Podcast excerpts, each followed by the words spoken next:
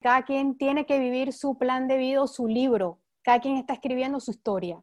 Y ahí uno sabe entre la madurez respetar la historia del otro, y uno sabe cuándo tiene que tender la mano y cuándo uno la tiene que recoger. Y yo creo que es importante lo que Heidi acaba de decir, no hay cosa más bella que reconocer la belleza de la mujer, pero también reconocer la belleza de estar entre mujeres. Porque estamos acostumbrados a tener la corona siempre, ¿no? Siempre, la bella, la corona, la princesita, la cosa linda, pero no estamos acostumbrados a disfrazarnos de templarias. Y hay mujeres que nacimos para tener una espada en la mano y otras que nacieron para tener la corona puesta. Pero la corona puede pasar a ser templaria y la templaria puede ponerse la corona. Y esa es la, la versatilidad que tenemos que aprender a tener. No importa que vayas con el mejor vestido a una fiesta y tengas unas botas debajo. No vas a dejar de ser mujer por eso. ¿Me entienden? Porque cuando la mujer decide, el universo tiembla. Esa es la verdad de esto. Y nosotros tenemos una fuerza que subestimamos y no terminamos de unirnos, de, de ver esa transparencia entre nosotras.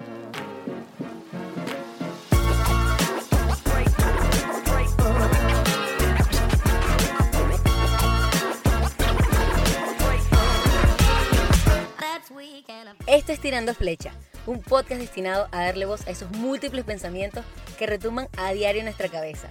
Un espacio que cree para el diálogo, el aprendizaje y la evolución. Y por qué no, quizás también para motivar ese cambio que constantemente estamos buscando. Su nombre es Raquel Iciarte y aunque no es experta en casi ningún tema, tampoco. Sus invitados sí lo son. Acompáñanos cada semana y descubre cosas nuevas, destruye esos mitos que existen en la sociedad o simplemente relájate. Y pásala bien. Aquí no hay guiones ni reglas. Así que no lo dudes más, que lo peor que puede pasar es que te encante y te quieras quedar. Hola, hola, muy buenos días o buenas tardes, dependiendo de donde se encuentren. Bienvenidos a un nuevo episodio de Tirando Flechas y al último episodio súper, súper especial de esta primera temporada. Hoy tenemos planeado un episodio completamente diferente. Pero antes de empezar y explicarles un poquito de qué trata, quiero aprovechar para nuevamente desearles una feliz Navidad para mí la Navidad es muy, muy importante. Pero independientemente si tú no celebras esta religión, si tú no celebras la Navidad o si para ti no es una época igual de importante o igual de bonita, sí quiero desearte mis mejores deseos, quiero enviarte las mejores energías y quiero que aprovechemos este nuevo cambio de año, porque estamos apenas a días de empezar el nuevo año 2021, que encuentres esa intención, que es eso que te motiva, que es eso que te emociona, que te llena de alegría y que es eso que quieres mejorar de ti en este próximo año para poder alcanzar todos estos sueños y todas estas metas que tienes en tu cabeza. Así que después de esa pequeña pausa, ahora sí les quiero hablar un poco de este episodio. Como les dije, es un episodio súper diferente, no tengo a un invitado o una temática específica. Bueno, temática sí, en verdad, pero no tengo un invitado sino que quería dejarles un poquito de lo que ha sido una experiencia única y maravillosa que viví este año, que es unirme a mi primer book club o mi primer club de libros. Se trata del book club de Hello Fears, del libro de Michelle Poller, que fue creado por mi querida Daniela Ricci, quien es arquitecta, quien es artista y quien va a estar en la segunda temporada de Tirando Flechas contando una historia súper poderosa y súper inspiradora, pero que nació de justamente su experiencia de leer este libro y de querer salir de su zona de confort, querer afrontar estos miedos con los que nacemos o con los que nos crían en la sociedad, que pueden ser muchísimos. Cuando te leas este libro, si no te lo has leído todavía, aunque ya lo recomendé hace un par de meses aquí en Tirando Flechas, te podrás dar cuenta que Michelle Poller en este libro clasifica en 10 capítulos los miedos desde su punto de vista y desde su experiencia.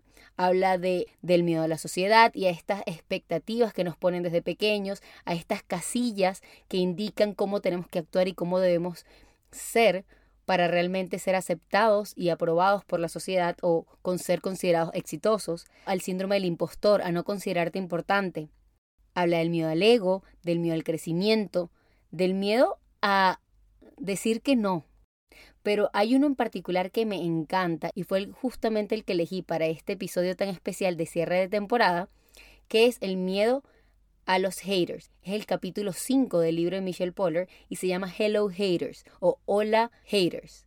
Y justamente habla, y, y lo van a escuchar en este episodio, pero justamente habla de todas esas personas que están afuera y de nuestro miedo al qué dirán, a la reacción de esas personas cada vez que nos atrevemos a, luchar por nuestros sueños, a esas personas que están listas para criticar y para juzgarte y que muchas veces, lamentablemente, nuestro principal hater somos nosotros mismos. Nosotros somos esa persona que nos da palo parejo, que nos critica, que nos juzga o que nos detiene de cumplir un sueño y una meta.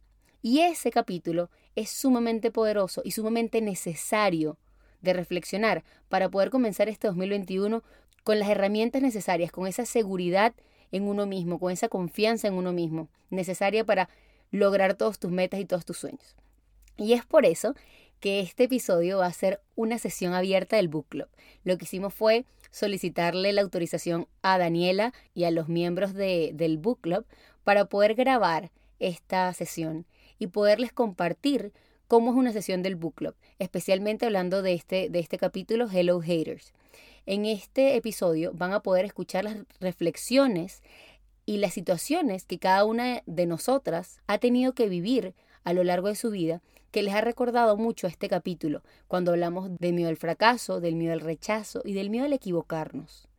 Se trata de una sesión abierta, súper sincera, súper vulnerable. De verdad le quiero agradecer de antemano a todas las personas que participaron en esta sesión porque, como van a escuchar, se abren completamente, se desnudan frente al micrófono y prácticamente cuentan escenas muy privadas de su vida, muy íntimas y momentos muy vulnerables, que estoy segura que van a ayudarlos a ustedes también a que sientan esta motivación y esta inspiración o simplemente a reflexionar cómo se sienten ustedes respecto a este tema.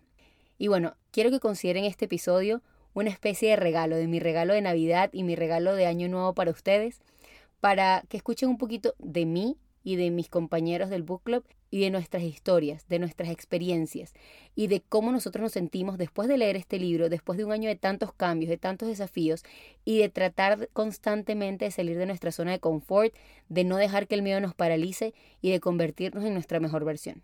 Así que sin nada más que agregar, los dejo con la sesión número 5 del book club de Hello Fears de Michelle Poller, creado por Daniela Ricci. Y al final de este episodio, después de la sesión, voy justamente a conversar con Dani sobre su experiencia con este book club, dándoles un poquito más de insight a ustedes para ver si alguno se anima a crear su book club, unirse al nuestro o unirse a cualquier otro y buscar esa herramienta, sea cual sea, ya sea un book club, ya sea un grupo de terapia, ya sea un grupo de conversación, ya sea alguna actividad física, pero unirse a ese grupo donde se sientan seguros, donde se sientan libres de hablar y de expresar lo que realmente sienten. Así que bueno, me voy a detener aquí porque de verdad que esta sesión está bastante larga, pero bastante interesante. Les recomiendo de todo corazón que la escuchen hasta el final. Y bueno, si tienen algún comentario pueden mandarme un correo a tirandoflechaspodcast.gmail.com o al Instagram arroba tirandoflechas. Y de todas maneras les recuerdo que en la descripción de este episodio van a encontrar la información de Daniela en caso de que tengan preguntas sobre nuestro book club o sobre un book club en general y de cómo crearlo. Así que los dejo con todo esto y mucho más hoy en Tirando Flechas.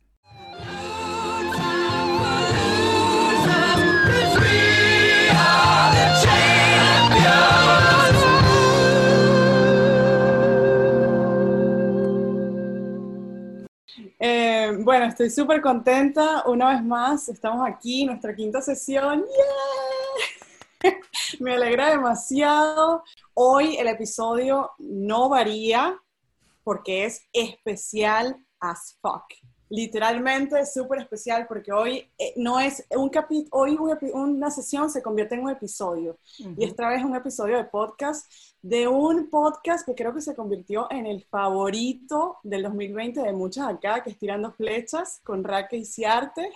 Y bueno, a ver qué más les digo. La sesión generalmente dura dos horas como saben muchas acá, veo muchas caras conocidas, o sea, ya la hemos visto antes, ya saben más o menos las reglas de la cosa, pero básicamente es, tengan, tengan todas sus noticas, ah, simplemente opinen, este lugar es un espacio totalmente seguro donde podemos opinar, discutir, podemos pensar distinto y eso más bien enriquece más la sesión. Así que no, no, no, no tengan miedo ni nada de eso, aquí estamos todas para crecer, así que pues nada, siéntanse en casa. Hoy el capítulo es el capítulo 5, cosa que me pareció cool, que es el capítulo 5 y es el 5 de diciembre. Eh, y se llama Hello Haters, Exposing Yourself and Dealing with Criticism. Y yo creo que es algo, o sea, es un capítulo que todas nos podemos relacionar demasiado. O sea, yo no sé quién ha sido víctima, entre comillas, de crítica, eh, bien sea externa o interna. Bueno, eh, nada, estoy súper contenta y nada más quería decirles que, bueno, cuando leí la parte en este, este episodio eh, de Brave Souls siempre las tenía ustedes en mente, ¿no? Eh, yo siento que cada vez que venimos acá en una sesión compartimos un poquito de nosotras, que así no creamos que somos Brave Soul, eh, pues simplemente transmitimos eso y hacemos que la otra persona despierte esa, ese, ese pedacito de su alma que está ahí y está ahí siempre. Simplemente lo opacamos con las críticas o con lo que nos viene externamente o con esa, esa mm, impostor, ese síndrome de impostor que muchas tenemos lamentablemente y que simplemente tenemos que aprender a simplemente decirle, por favor, vete a otra calle, a otra vía, porque no quiero que me, que me afecten tus comentarios. Y bueno, yo quería empezar este, este, eh, esta sesión simplemente invitando a alguna de ustedes. Yo en el email les coloqué a ver si querían compartir un una situación donde se sintieron criticadas, bien sea por otras personas o por ustedes mismas. ¿Alguien se anima a empezar? Yoma, dale. Sí, fíjate que, bueno, para las que no me conocen, porque creo que hay muchas que no, que yo inclusive no conozco, eh, yo tengo una comunidad que habla acerca de la depresión postparto. Yo sufrí de depresión postparto y yo hablo acerca de salud mental me llamo Desperate Mom, sí, yo soy la mamá desesperada del Instagram, y una de las experiencias que yo tuve que me llevó, vamos a decir, a no ser quien yo era cuando yo empecé con esta plataforma fue que un mensaje que me llegó que me decía, tu, tu comunidad, tu mensaje asusta a las mujeres que no tienen hijos para que no tengan hijos y Mm, las mujeres embarazadas no lo quieren escuchar porque les tiene miedo a tu mensaje. ¿Por qué? Porque yo hablo de la depresión postparto, que realmente es algo que puede que te dé, puede que no te dé. Y después de ese pequeño mensaje, yo cambié absolutamente toda mi plataforma y me puse súper rosa. Las personas que me conocen saben que yo soy súper dale y digo las cosas como son. Y después de ese mensaje yo sentí que de verdad estaba asustando a la gente. Estaba haciendo que las personas huyeran de mi plataforma en vez de querer escuchar lo que yo estaba diciendo. Y me puse súper rosa, dejé de ser quien era yo y comencé a, mm, a, como que a tone it down, ¿no? Como que hablar de cosas un poquito más ligeras, a dar un mensaje más ligero. Y un día una amiga, para que vean la importancia que tienen también las amigas, me dijo, ¿qué te pasa? ¿Por qué cambiaste tanto? O sea, estás hablando de cosas que no tienen nada que ver que era tu propósito con Desperate Mom. Y ahí me di cuenta del poder que tiene un hater. Y ahí me di cuenta del poder que tenemos nosotros también en ese sentido, ¿no? Y, y fue muy fuerte porque de verdad cambié mi mensaje, cambié todo lo que yo estaba haciendo precisamente por eso. Mira, precisamente por un mensaje de un hater, por un mensaje de una persona que le pareció que mi mensaje no era el más correcto. Comencé a dejar mi realidad a un lado para escribir ficción en mi página. Mi realidad era que para mí la maternidad el primer año fue horrible, que la depresión me arruinó muchas cosas. Mi realidad era una realidad totalmente diferente a las, madres, realmente a, muchísimas madres. Y yo comencé a dejar esa realidad a un lado para escribir a lo que la gente quería escuchar. Y cuando me dieron ese golpe de, epa, esta no eres tú, ¿qué pasó aquí? Fue que yo caí en ese tema de, wow, qué increíble como yo le di poder a una persona de cambiar todo en mi vida. Entonces, yo creo que es muy importante, como dice eh, eh, Michelle en el libro, que estemos orgullosos de quienes somos y de lo que hemos vivido, sea malo, sea bueno, sea haya sido depresión, haya sido eh, psicosis, haya sido lo que sea, todo nos enseña algo siempre nos enseña algo y todo nos lleva por un camino de aprendizaje. Y mi camino de aprendizaje me llevó a descubrir que mi meta y vamos a decir de alguna manera mi propósito era ayudar a otras mujeres que se sienten calladas, que se sienten silenciadas por esta no poca realidad en la que vivimos las madres de que la maternidad todo es bello, perfecto y precioso y todos amamos ser mamá las 24 horas del día y ayudar a esas mujeres. Entonces, yo creo que es muy importante aceptar la realidad, aceptar la realidad y callar un poquito la voz de afuera, incluso cuando estamos tratando de tener una comunidad y tener personas a nuestro alrededor que vayan con nuestro mensaje, porque no todo el mundo va a ir con nuestro mensaje, pero siempre va a haber alguien que te lo va a decir. Hay mucha gente que no te las dice, pero siempre va a haber alguien que te va a decir, yo creo que lo que tú estás hablando es horrible. Y la verdad tú le vas a decir, bueno, sí, es horrible, pero es mi realidad. Y eso es lo que a mí me importa. Y yo creo que eso fue lo que a mí este, me dejó muy claro este capítulo del libro de tengo que amar mi realidad y aceptar quién, quién soy yo gracias a que yo viví precisamente eso.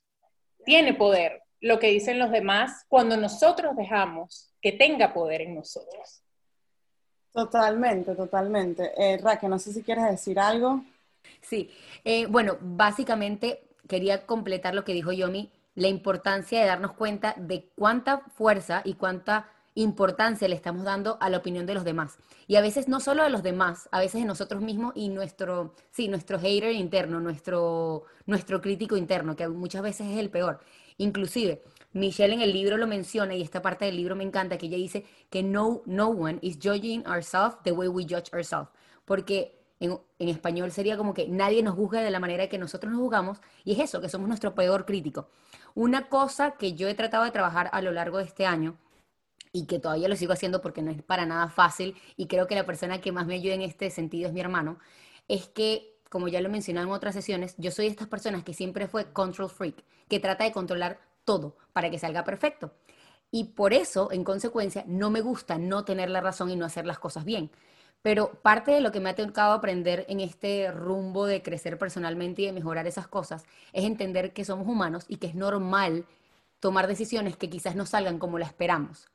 Pero la clave, no solo para evitar que nos ataque el miedo al que irán, al síndrome del impostor, el miedo a la crítica o nosotros mismos paralizarnos, es entender que si tú tomas estas decisiones con la seguridad de que es lo que tú quieres y que lo que te hace feliz a ti es eso, no importa el resultado, siempre va a estar bien. Y una frase, ya que estamos mencionando frases, una frase que a mí me encanta es una del famoso Gary Vee, que el otro día puso en su Instagram, I don't ever think I'm right, I just know I'm me, so it was right for me. Y eso a mí me encanta porque él dice, yo nunca digo que tengo la razón, yo solo sé que yo soy yo. Y si tú sabes que eres tú, ese resultado está bien para ti. Y eso para mí ha sido una forma de cambiar mi switch y que constantemente me lo trato de recordar cada vez que digo, no, no voy a hacer esto porque esa persona me va a juzgar o esta otra persona que la quiero y la adoro y para mí es muy importante, va a pensar mal de mí o quizás ella, esa persona considere que no es lo correcto, pero después me pongo a pensar que no, que tiene que estar correcto es para mí. No importa qué tan importante es esa persona o no, o no importa qué tan conocedora es esa persona, esa persona no soy yo. Si yo estoy segura que esta decisión que estoy tomando me va a hacer feliz o es lo que yo realmente quiero, no importa el resultado y no importa las consecuencias, esa decisión es la correcta. Y eso es algo que yo utilizo o constantemente estoy tratando de recordar y de aplicar para no dejar que el miedo al que irán o el miedo al, resultado me paralice. Buenísimo. Yo creo que con esa misma onda de, quotes, eh, yo tengo una que me pareció extremadamente poderosa que dice, look at the mirror, not the glass. Vete en el espejo, no al vidrio. Vete a ti misma y no veas a través del, vidrio lo que dicen los demás. Y yo creo que eso es súper importante porque es eso, es, es, mirarte a ti, es conocerte a ti, es estar en sintonía con lo que de verdad estás haciendo, con, con lo que quieres tú y no otras personas. No dejarte influenciar. Y por lo menos en este, en este mm, eh, capítulo del libro, Michelle comparte ciertas estrategias que a mí me parecieron fantásticas de cómo uno puede, digamos, em, manejar la crítica, ¿no? Eh, tienes que escucharla, tienes que saber de dónde viene.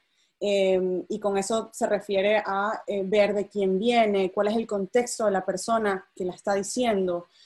Pues, pues ver, eh, las tengo acá, déjame, déjame chequearlas para que no se me olviden una. Exacto, escucha, eh, genera distancia, es decir, ve un poquito más lejos, porque, o sea, ¿qué, me está generando esto? ¿Tiene algo de, verdad esto que me están diciendo? Eh, ¿Cómo puedo yo capaz manejar alguna de esa, de esa crítica que por, más, por más difícil y dolorosa que pueda ser, porque esto me afecta y cómo puedo yo añadirla, que añade, añada valor positivamente a, mí y a lo que hago, a lo que creo? Eh, y pues eh, la, la, última que ella dijo, no, dijo dos más, que fue make a choice. Em, básicamente es eso, como que qué haces con eso, con eso y después simplemente llévala a la acción. O sea, cómo entonces vas tú a, absorber esto y de verdad, digamos, filtrar lo que realmente es de valor hacia ti mismo. Em, bueno, no sé si alguien más quiere compartir algo de esto. Es solo on mute y go. Hola, acá arroba majo isola. Eh, a mí me pasó una vez eh, que, bueno, yo tengo muchas frases en, mi comunidad que son como, como ya conocidas por los que me siguen, pero la principal es que yo firmo con amor puro y duro. Y una vez una persona me dijo, ¿cómo vas a decir que el amor es duro? Bueno, me incomodó, lo escuché y me puse a pensar, porque yo hacía muy poquito empezaba con esto. ¿Por qué yo elegí esta frase? Y esa crítica me ayudó un montón para encontrar mis razones. Y a veces cuando recibimos una crítica que no nos gustan, a mí no me gustó, nos ponemos a pensar eh, si el otro tiene la razón, si el otro no tiene la razón, si su perspectiva, si mi perspectiva, un montón de cosas. Y en realidad, desde la perspectiva del otro, el otro tiene sus razones. Pero a mí lo que me sirvió fue ver que el otro podía tener sus razones por su experiencia, por su modelo de mundo, por lo que sea, pero yo tenía mi verdad. Y mi verdad es que a mí el amor suave no me convence. Y que yo las veces que cambié y cambié fuerte fue porque la vida me empotró contra una pared. Fue porque me dieron un cachetazo fuerte. Entonces, para mí, sí, muchas veces lo que yo necesito escuchar es muy duro para mí. Y si me lo dicen suavecito, no lo entiendo, casi que no lo escucho, es muy, es muy tenue para, para mi carácter, para mi tosudez, para mi testarudez también. Entonces, em, yo veo que muchas veces nosotros ante una crítica pensamos, bueno, ¿es positiva o es negativa? ¿Es linda o es fea? ¿Me conviene o no me conviene? Y todo eso, bies, ni interesa. Lo único que interesa es si tiene que ver con vos. Porque el otro tendrá sus razones, pero únicamente vos tenés tu verdad. Entonces, ¿cuál es tu verdad? Porque cuando vos tenés tu verdad, a veces te dicen algo que hace match con tu verdad. Y vos decís, uff, esto no me gustó, pero realmente sí me ayudó a evolucionar. Sí yo debiera ser más de esto, más de aquello, o esto es una mirada que yo no había visto. Entonces, a mí me parece que si nosotros contrastamos las razones del otro contra las nuestras, es un ring que no termina. En cambio, cuando son las razones del otro contra tu verdad, tu verdad es un tiro al piso, ¿no? es incontestable, es indiscutible tu verdad. Pero para eso, para encontrar tu verdad, también tenés que haberte cuestionado muchas veces. Entonces, menos te da miedito la confrontación del otro, porque vos te cuestionaste más que nadie en la tierra. Entonces, que alguien venga a decirte, obviamente lo vas a tomar, obviamente lo puedes escuchar. Total, vos tenés tu verdad cada vez que no tenemos nuestra verdad, mucho más nos dejamos condicionar por lo positivo o lo negativo. Y siguiendo al team Gary Vee, porque yo soy fan de Gary Vee, Gary Vee dice, te perjudica tanto escuchar las críticas y hacerles caso, como escuchar los aplausos y hacerles caso. Porque a mí muchas personas me dicen, Majo, vos sos lo máximo. Ah, entonces yo tendría un ego de Dios y Padre Nuestro. Y no, yo sé que tengo cosas muy positivas y cosas que mm, hacen un ruido tremendo. Entonces yo me insto a mí y los insto a todos a encontrar su verdad y saber que el otro podrá tener sus razones, pero vos tenés tu verdad. Y tu verdad es la realidad y la realidad mata cualquier argumento. Gracias, Majo. Sé que había alguien en la lista para hablar ahora. Vedushka. No, un placer escuchar a Majo. Wow, qué, inspiración. Esta es mi primera vez eh, compartiendo con ustedes y de verdad que estoy muy contenta. Tenía mis alarmas y todo, y yo no me lo quiero perder. Así que nada, mi nombre es Bedushka, me pueden decir Bedu, soy de Puerto Rico, así que de verdad muy contenta. El quote que quiero compartir con ustedes eh, es de este comediante americano, se llama Lemony Snicket, y dice así, if, if we wait until we're ready, we'll be waiting for the rest of our lives. Así traduciéndolo, si esperamos a que verdaderamente estemos preparados, estaremos esperando por el resto de nuestras vidas. Y la realidad, chicas, es que nunca nos vamos a sentir totalmente preparadas, pero lo que tenemos nosotras y lo que tenemos de valor son nuestras experiencias. Es lo que hemos, ¿verdad? Todo ese bagaje de aprendizaje, de, de diferentes vivencias que tenemos, es lo que nos hace genuina. Y algo que me encanta y va bien de la mano con lo que habla Michelle, es que pues a veces este miedo a la crítica nos puede paralizar, nos puede eh, ser esa barrera para nosotros hacer lo que verdaderamente nos nace, nos apasiona, ese fuego que nos enciende. Y yo creo que ante todo tenemos que validar, ¿verdad? Lo que ya mencionaba, nuestras experiencias, todo lo que tenemos para aportar. Nadie puede contar tu historia porque nadie la ha vivido más que tú.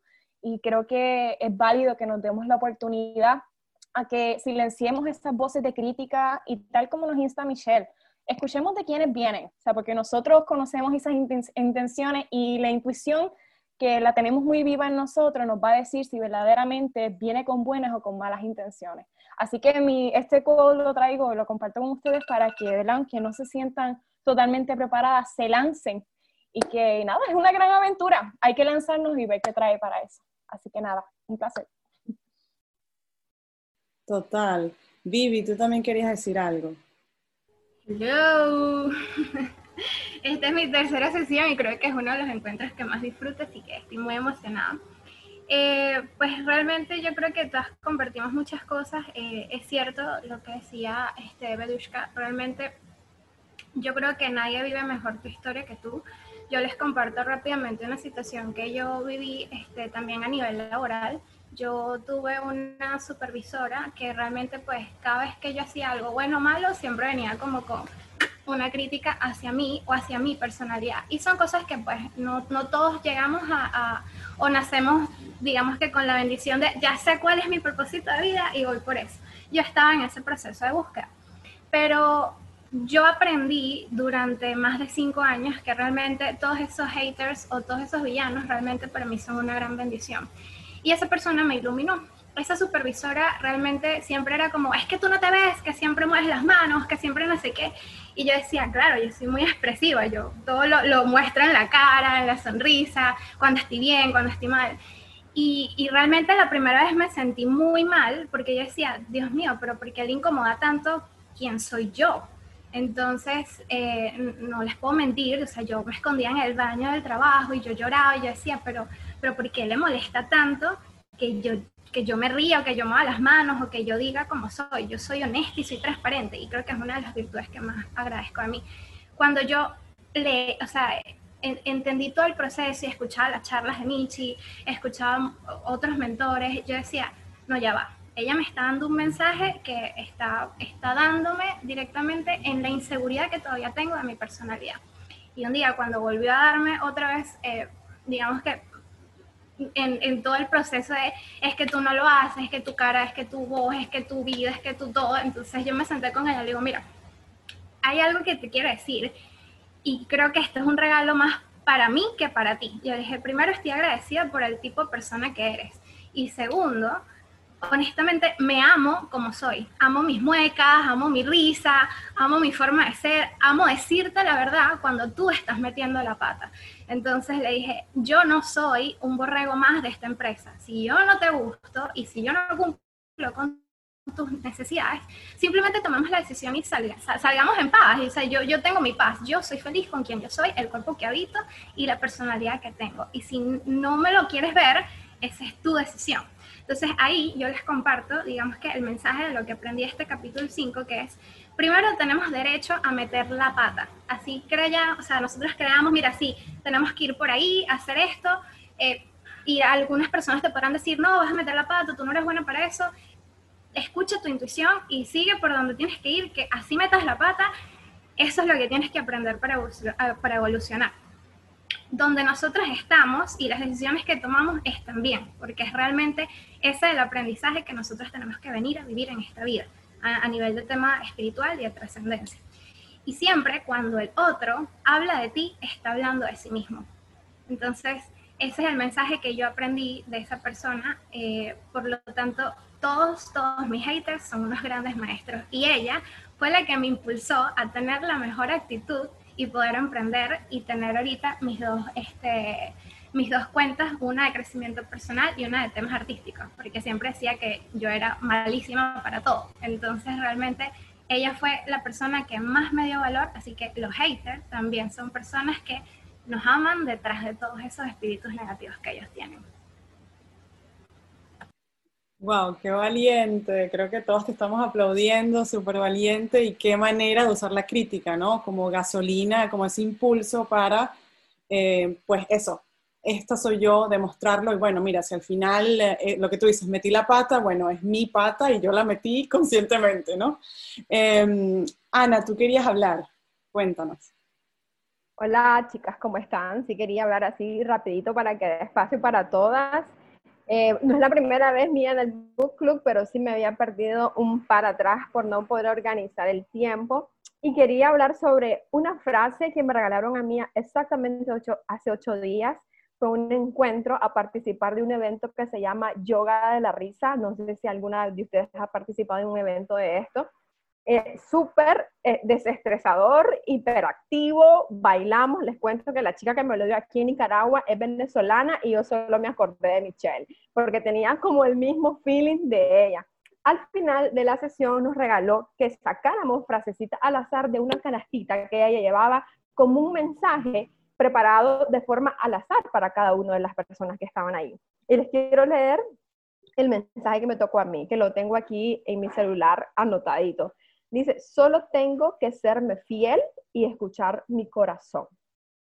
¿Y por qué se los dejo? ¿Por qué quiero hablar sobre esa frase? Solo quiero serme fiel y escuchar mi corazón. Porque yo creo y estoy convencida que el hater número uno soy yo.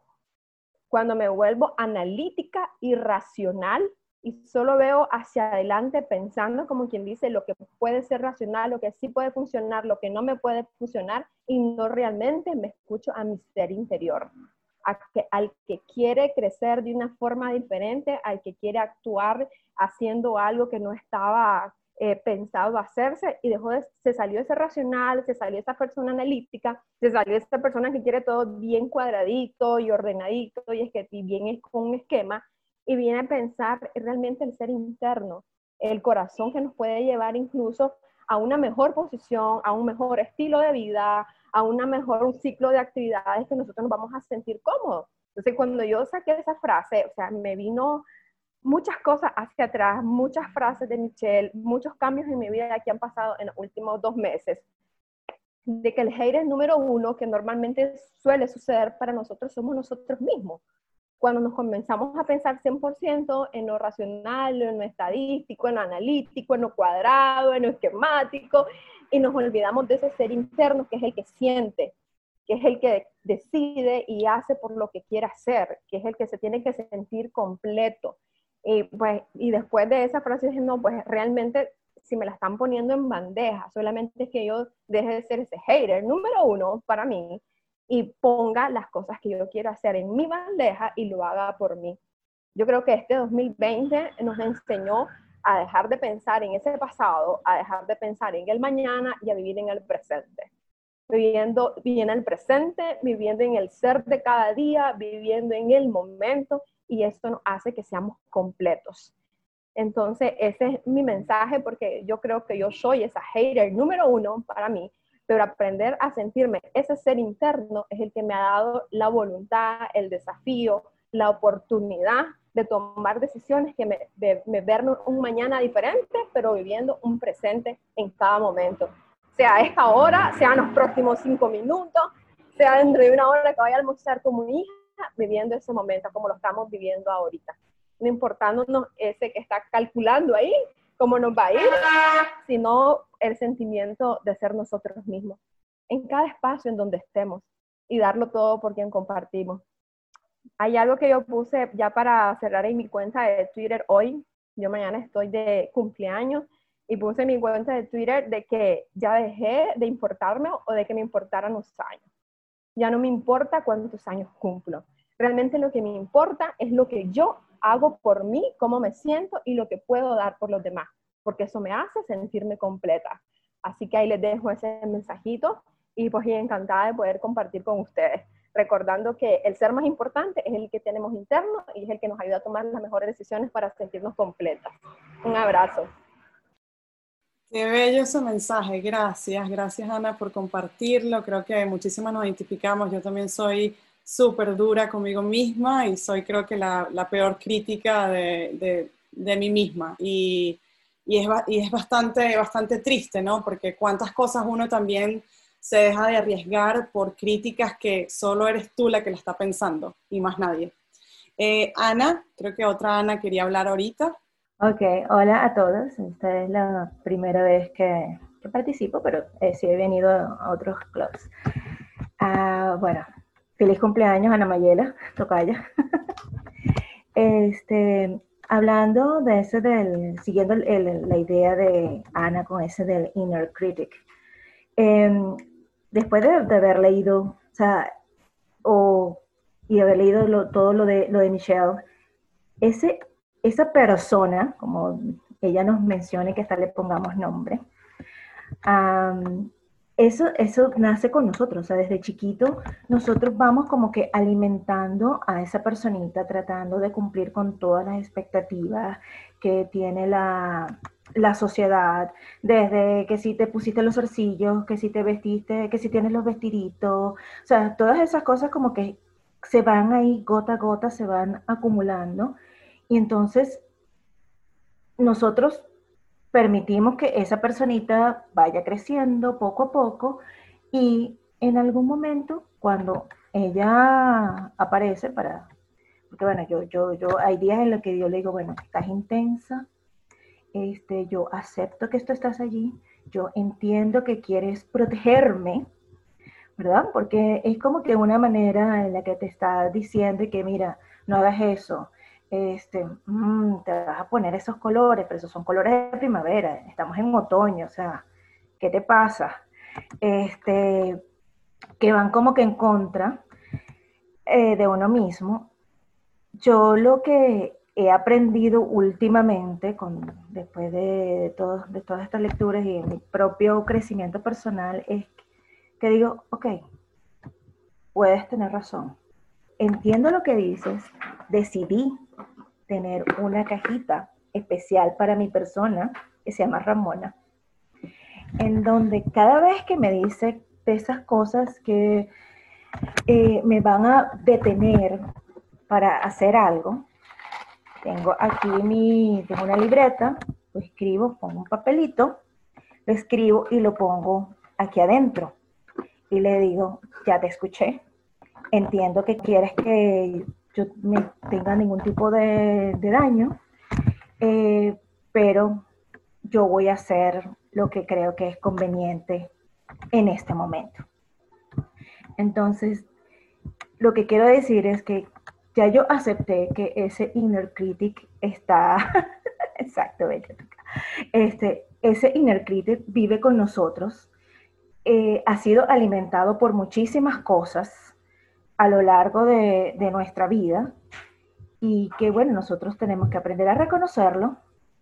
Eh, muchas veces nos va a decir, te lo dije, te lo dije que no hicieras tal cosa, pero a la vez uno tiene que, como estaban diciendo, o sea, creer en tu verdad, seguir tu corazón y hacer lo que creas que sea conveniente. Entonces, esa ha sido como que mi manera de, de ir lidiando con esa persona, porque así, son muchos años en la que te está diciendo no hagas esto, no hagas esto, y, y su voz tiende a ser demasiado alta. O sea, pasa por encima de, de todo, o sea, así como que, wow, y, y- te frena, pues, te, te- uno deja de, de- de hacer, en mi caso he dejado de hacer o de, de tomar muchos riesgos solamente por escucharla. Entonces, ya mi manera de aprender a lidiar, que he aprendido este año, no es que llevo años en esto, a lidiar con ella ha sido eh, de esta manera. Eso era lo que yo quería decir, así como que bueno, sí ha- hay que reconocer lo que existe. Me encantó cuando pude ponerle un nombre, que esa fue la- de una sugerencia cuando estuvimos en el curso de Vender sin Miedo. Y así como que, ah, ok, ya sé quién eres tú, tú te llamas así, y eres Ramona, y ahora te reconozco, ya tú eres my hater number one. Wow, Ana, gracias por compartir. Esa técnica creo que está genial y creo que muchas la podemos aplicar. Yo siento que también el hecho de que uno escriba las cosas tiene como un poder súper fuerte, porque es así como que lo ves ahí y te, te hace como que no solo que se te queda rondando en la cabeza, sino que, ok, te escuché, está ahí, te, como, se, como tú dijiste, te acknowledge, estás ahí. Eh, Yo, yo, yo sé que tu presencia está allí, pero yo tengo que eh, seguir adelante y escuchar mi corazón. Raquel, te doy la palabra a ti. Cuéntanos. Dale, buenísimo. Bueno, primero, súper identificada con lo que acaba de decir Ana. La idea de la caja me encantó, así que la voy a repetir porque como saben, esto va a salir en el podcast y me encantaría que la audiencia también la aplique. Ana tiene una cajita en donde, bueno, primero ella llamó a su inner critic o a su crítica interna Ramona, lo cual me encanta. Y ella cada vez que esa crítica interna trata de jugarla en contra o la hace dudar de su decisión, ella tiene una cajita, ella anota esa idea y la pone en la cajita. Pero se sigue siendo fiel y, y trata de ir en contra de lo que su mente le está diciendo y, y lo que sabe que es correcto. Entonces, esa idea me encantó. Pero completando un poco lo que dijo Ana, a mí me encantó el hecho de que tú aceptaste y ya tú embrace tu inner critic, porque sí, ya lo dijimos varias personas en esta, en esta sesión, sabemos que nuestro peor hater somos nosotros mismos. El problema es que ese, ese crítico interno, o al menos así lo siento yo, ha crecido por factores, que al- alguien lo, lo mencionó en el chat también, que era crecía por factores internos y por factores externos. El problema es que ese factor externo yo siento que es la sociedad y las expectativas que ellos tienen de nosotros. Y una frase que, que puede ayudar un poco a esto, una frase súper simple, no, no, no hay que analizarla mucho ni nada, pero dice que la prisión, el- la peor prisión en la que podemos vivir es en el miedo de lo que las otras personas pueden pensar de uno. Y creo que es vivir con ese miedo de siempre estar tratando de complacer a los demás y de satisfacer las expectativas de los demás, es lo que hace que ese crítico interno crezca, crezca, crezca y su, y su importancia y su, y su fuerza en, en la toma de decisiones que estamos haciendo siga creciendo. Entonces creo que una de las principales cosas que podemos hacer para tratar de, de, callar un poco este crítico interno y callar las expectativas de los demás y dejar que estos míos nos paralicen es entender de que siempre, como dice Yoma, siempre va a haber, aunque sea una persona que te lo va a criticar. No importa cuál sea tu decisión, no importa cuál sea el resultado, aun si es excelente y el que tú esperas, alguien lo va a considerar incorrecto. Pero no es su realidad. Como dice Yoma, es tu realidad y tienes que serle fiel a eso. Entonces creo que una forma súper, súper importante de no dejar que este miedo nos paralice es entender cuál es tu realidad, qué es lo que te hace feliz a ti, cuál es la razón por la que estás tomando esta decisión y si tú sabes que es por ti y no por los demás, es la correcta, porque más que equivocarte, más miedo me da no atrevernos porque los demás van a pensar tal cosa o pasar unos años y decir, ay no, ¿qué hubiese pasado si me hubiese hecho eh, fiel a, mi decisión o a mi deseo y lo hubiese perseguido, cuál hubiese sido el resultado? O también puede pasar que tomé una decisión y no me gustó el resultado, pero yo estoy con la certeza de que la tomé porque tenía las, la- la- las razones en la mano y era la, forma correcta de tomar esa decisión y aún si el resultado no es el que yo esperaba, algo me va a enseñar y voy a estar en paz conmigo porque sé que va a ir de la mano con mis valores, con mis emociones y, me, voy a fie- me voy a seguir siendo fiel, que es lo más importante. Totalmente, totalmente. Y yo también, bueno, a medida que leía el libro, yo pensaba cuántas veces yo, por ejemplo, he dejado de esparcir mi magia simplemente porque lo que decías tú, yo, mi una persona dijo que ese camino no es el que es. O sea, ¿cuántas personas tú estás privando de dar tu magia? O sea, piensa en eso. ¿Cuántas personas se pudieran beneficiar de ese valor y eso que tú puedes ofrecer?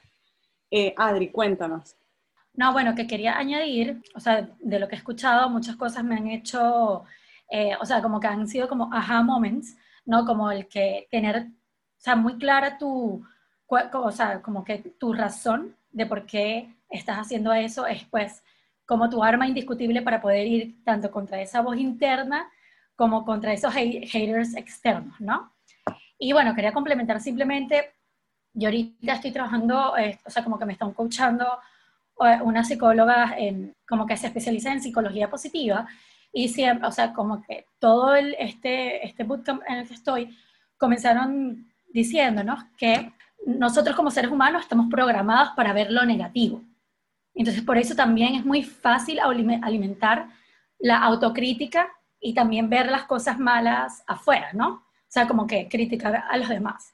Es como que el cerebro dice, bueno, si ya te mantuviste vivo así, con lo que hiciste ayer, pues vuelve a hacer lo mismo. Y entonces cuando uno quiere hacer algo distinto, sale esa vocecita interna y es como que más fácil para ella decir, no, no, no, mujer, no hagas eso. Entonces, una, cosa práctica que, que ella, o sea, que me comentaron, que me gustó y quería compartirla, era que decía, bueno, por cada pensamiento negativo, tú tienes que como ejercitarte y, y obligarte a pensar de tres a seis cosas buenas, para ir haciendo como ese switch, como que de esa tendencia, de ese bias natural que tenemos de pensar en lo negativo, ¿no? Y eso nos puede ayudar porque tanto nosotros somos críticos de nosotros como de, otros. Y entonces uno tiene que agarrar y una forma de bajarle dos, creo que es ese, me pareció, o sea, yo lo estoy aplicando y es cómico porque uno está, estoy consciente de la cuestión y empiezo, que eh, esta persona es así, ah, no, ya va, pero es esto, es esto, o sea, con otros y conmigo, lo, lo estoy practicando y así no ser yo un hater para otro, sino también como que ver, ver las posibilidades positivas y, y, eso te da también más opción a, a, todo, a salir de los problemas, a, a ser más creativo, a soltarte y a fluir. Eso era lo que quería decir. Gracias, Adri, qué buena técnica. Eh, y es eso, yo creo que es como todo en la vida, es básicamente uno tiene que trabajarlo. O sea, hemos trabajado y hemos como que entrenado ese lado negativo nosotros demasiado. Y, y pues nada, yo creo que yo veo, yo veo ser críticos como una, una, enredadera, ¿sabes? Que esas son esas enredaderas que no importa qué season del, del año es, invierno, lo que sea, siguen creciendo y están como que súper fuertes y se, se, enredan y se atrapan de todo.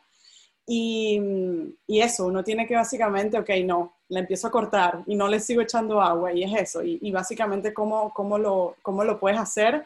Pues haciendo lo opuesto, ¿no? Como que, bueno, capaz cortándole estas ramitas no, no va, pero si voy y la corto de raíz es otra cosa. Entonces, como un trabajo interno también que, que lleva su tiempo, pero es eso lo que tú dices. Si vas aplicando como que ciertos pasos, pues ayuda muchísimo. Ruth, cuéntanos, sé que querías hablar. Hola. Sí, bueno, yo quería comentar un poquito eso de lo que dijo Adri, este, que nosotros no somos críticos con nosotros solamente. Todos en algún momento criticamos a los demás también. ¿Ok? Y entonces hay algo muy cierto que a mí siempre me habían dicho, antes de señalar a otros, ve el dedo que te está señalando a ti. Así como hacen así, ve este, este te está señalando a ti, lo que tú eh, criticas a los demás y todo eso es un reflejo de lo que no aceptas de ti. ¿Ok? Entonces vamos a entrenarnos en lo positivo, tal cual. Este, tenemos que, bueno, querer siempre lo mejor para los demás, trabajar en pro, hacer siempre positivo, pero no tampoco el positivismo tóxico, sino de... Em, de hacer el bien, pues sin mirar a quién, sin críticas ni nada de eso. Y con respecto, ah, no me acuerdo quién fue la que lo comentó, sorry, del, del comentario que yo hice, del be afraid and do it anyway. Así todo el miedo que tengamos, ¿ok? Hay que hacerlo. Hay que lanzarse al agua, hay que, mira, bueno, y yo lo estoy practicando, porque yo, por ejemplo, no me monto jamás en una montaña rusa, jamás, no puedo. Entonces siempre que voy a un parque, lo que sea, lo intento, hago la cola, llegué ahí y no puedo. Hasta lo intenté con el zip lining, lloré para que me bajaran. Pero bueno, be afraid and do it anyway, en cualquier aspecto de la vida. Esto es el, el, la frase que yo le quería compartir a todas. Gracias, Ruth. Gracias, totalmente de acuerdo. Yui, ¿querías decir algo? Hola, ¿cómo están? ¿Me escuchan? ¿Me escuchan bien? Bueno, esta es mi primera vez en el bootcamp y eh, hoy me ha pasado cosas muy locas porque yo tenía como una lista, un montón de cosas que quería hacer y he hecho todo lo contrario. porque me fui como sintiendo que era lo que mi cuerpo quería, lo que mi mente quería y bueno, me metí hoy aquí y, creo que fue algo bien chévere porque eh, yo siento que muchas de las cosas que, Em, o el, el, como que el meollo, el asunto de todo esto de aceptar la crítica, es que no nos gusta sentirnos, o sea, no sé si hablo por mí o hablo por todas, pero no nos gusta sentirnos solas. O sea, no nos gusta eh, como que ese miedo de no pertenecer a algo o de no pertenecer a un grupo o de no pertenecer a alguien, porque cuando vamos descubriendo ser más sinceras con nosotras mismas, eh, definir nuestros gustos, definir qué queremos hacer, eh, incluso definir lo que queremos hacer en un día o en una tarde, a qué le damos atención o no. Este, a veces dejamos gente en el camino que pertenecía a nuestros grupos seguros. Lo digo porque a mí me ha pasado muchísimo que, este, bueno, yo no, no sé si, si a, a ustedes les pasa o no, pero yo por lo menos yo sigo viviendo aquí en Venezuela y Venezuela eh, tiene la particularidad de ser pues bien cerrado en, en, muchas cosas. Sea, los grupos de tu familia, los grupos de tus amigos, es como, sabes, a veces es como bien repetitivo eh, todo el tema, qué sé yo, religioso, cultural. Y cuando alguien se sale un poquito del molde, este, la gente tiende a ser bien reactiva y bien crítica. Em, y yo he tenido como que batallar un poquito eso porque, bueno, hay muchas cosas con las que no comparto, hay tendencias que, bueno, no me gustan, este, tengo mi propia forma de hablar y de expresarme. Y, el, y yo últimamente he sentido que el miedo que más eh, paraliza para este tipo de cosas o para ser realmente tú es la soledad es este, no pertenecer a esas mismas personas que durante mucho tiempo pertenecías. O sea, cuando empiezas a ser más tú o empiezas a luchar por lo que a ti más te gusta, por las actividades que tú realmente donde quieres estar o las cosas que quieres compartir, o ser realmente cruda, así como dice Yomi en el tema de maternidad, eh, entonces hay personas que no esas personas que estaban en tus grupos anteriormente, sea familiares o sea de amistad, no necesariamente comparten esa misma visión. Entonces vas perdiendo gente en el camino y te vas sintiendo solo, pero al mismo tiempo, cuando empiezas a ser real, vas ganando gente que conecta con eso. Lo que pasa es que no sucede tan rápido. Entonces necesitas quitar gente y sentir esa soledad donde eres tú realmente, donde te conectas con lo que tú realmente eres y empiezas a ganar personas. Yo en estos días le decía a Carolis, le digo, es que me da miedo sentirme sola, o sea, hay, hay cosas en las cuales yo siento que tengo que ser más real conmigo misma, no con los demás, y le decía, es que me da miedo sentirme sola porque voy perdiendo gente que no comparte con lo que yo estoy eh, hablando, incluso familia. O sea, vas poniendo límites porque tú misma vas poniendo límites en tu vida de, por ejemplo, mira, no, yo no voy a querer compartir esto porque ya no me da nota, o yo no voy a querer entrar en esta conversación porque no me da nota, o no voy a querer pelear sobre esto porque no me da nota, y, y vas perdiendo incluso hasta conexiones con tu misma familia. Entonces ahí es donde siento yo que necesitamos ser como más fuerte, tener esa, eh, esa, fuerza, esa fuerza interna de decir, bueno, independientemente, sin dañar a nadie, o sea, no es dañar al otro, es respetar cómo el otro es, es darte a ti misma la importancia de respetarte a ti misma en lo que tú piensas y decir, bueno, a partir de esto que estoy construyendo yo misma, entonces, ¿quién me acompaña? Entonces será gente nueva que vendrá a nutrirte, que vendrá, pero, pero tienes que pasar por esa soledad. O sea, siento que esa soledad es necesaria, ese rechazo de las otras personas es necesario para tú misma darte cuenta realmente lo que, lo que quieres y lo que no quieres.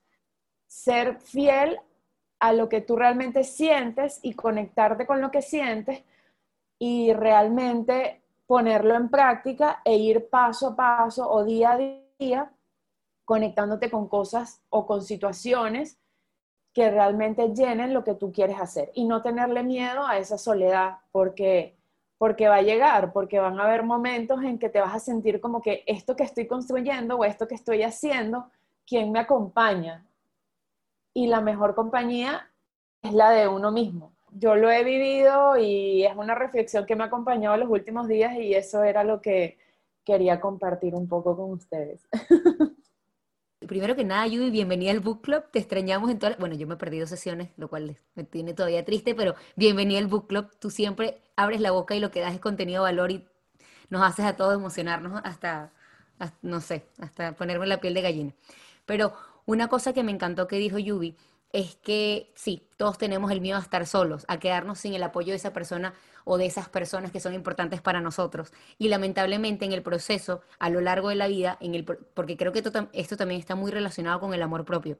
Y en el proceso en que nos vamos conociendo y que vamos viendo qué nos hace felices a nosotros mismos y nos vamos queriendo más, aprendemos a manejar esta situación y entender que ese miedo siempre va a estar ahí, pero que lamentablemente hay veces que hay que aprender a dejar a otras personas ir. Y aunque los queramos y aunque sean especiales para nosotros, muchas veces no van en conexión con nuestros valores no negociables, con nuestras emociones, con, nuestros, con nuestras metas. Y lamentablemente hay que aprender, aunque nos duela, a dejar ir esas personas. Y sí, quizás a veces vamos a estar más solos o no necesariamente solos, pero sí, sí sin sí vamos a perder a personas bastante importantes para nosotros, pero va a ser lo correcto y lo mejor al final del día. Totalmente, Raquel. Yo tengo, bueno, cuando oí a hablando, eh, busqué rapidito una quote que yo escuché que me parece que va de la mano, que es básicamente, eh, you don't let go of a bad relationship because you stop caring about them. You let go because you start caring about yourself. Tú no dejas una mala relación porque dejas de quererlos o, bueno, no funciona, sino simplemente porque te estás queriendo a ti misma. Entonces empiezas a preocuparte y, a, atenderte a ti misma, que es demasiado importante. Y bueno, va un poquito también el quote que dije antes de, de eso de verte en el espejo, ¿no? Yo creo que muchas personas también es como complejo porque le tienes miedo a la crítica, pero también le tienes miedo, o sea, bueno, no es complejo porque es eso, le tienes miedo a la crítica externa, pero le tienes, bueno, por lo menos en mi caso, yo le tengo aún más miedo a, la crítica interna y creo que es ese proceso de verte en el espejo, ¿no?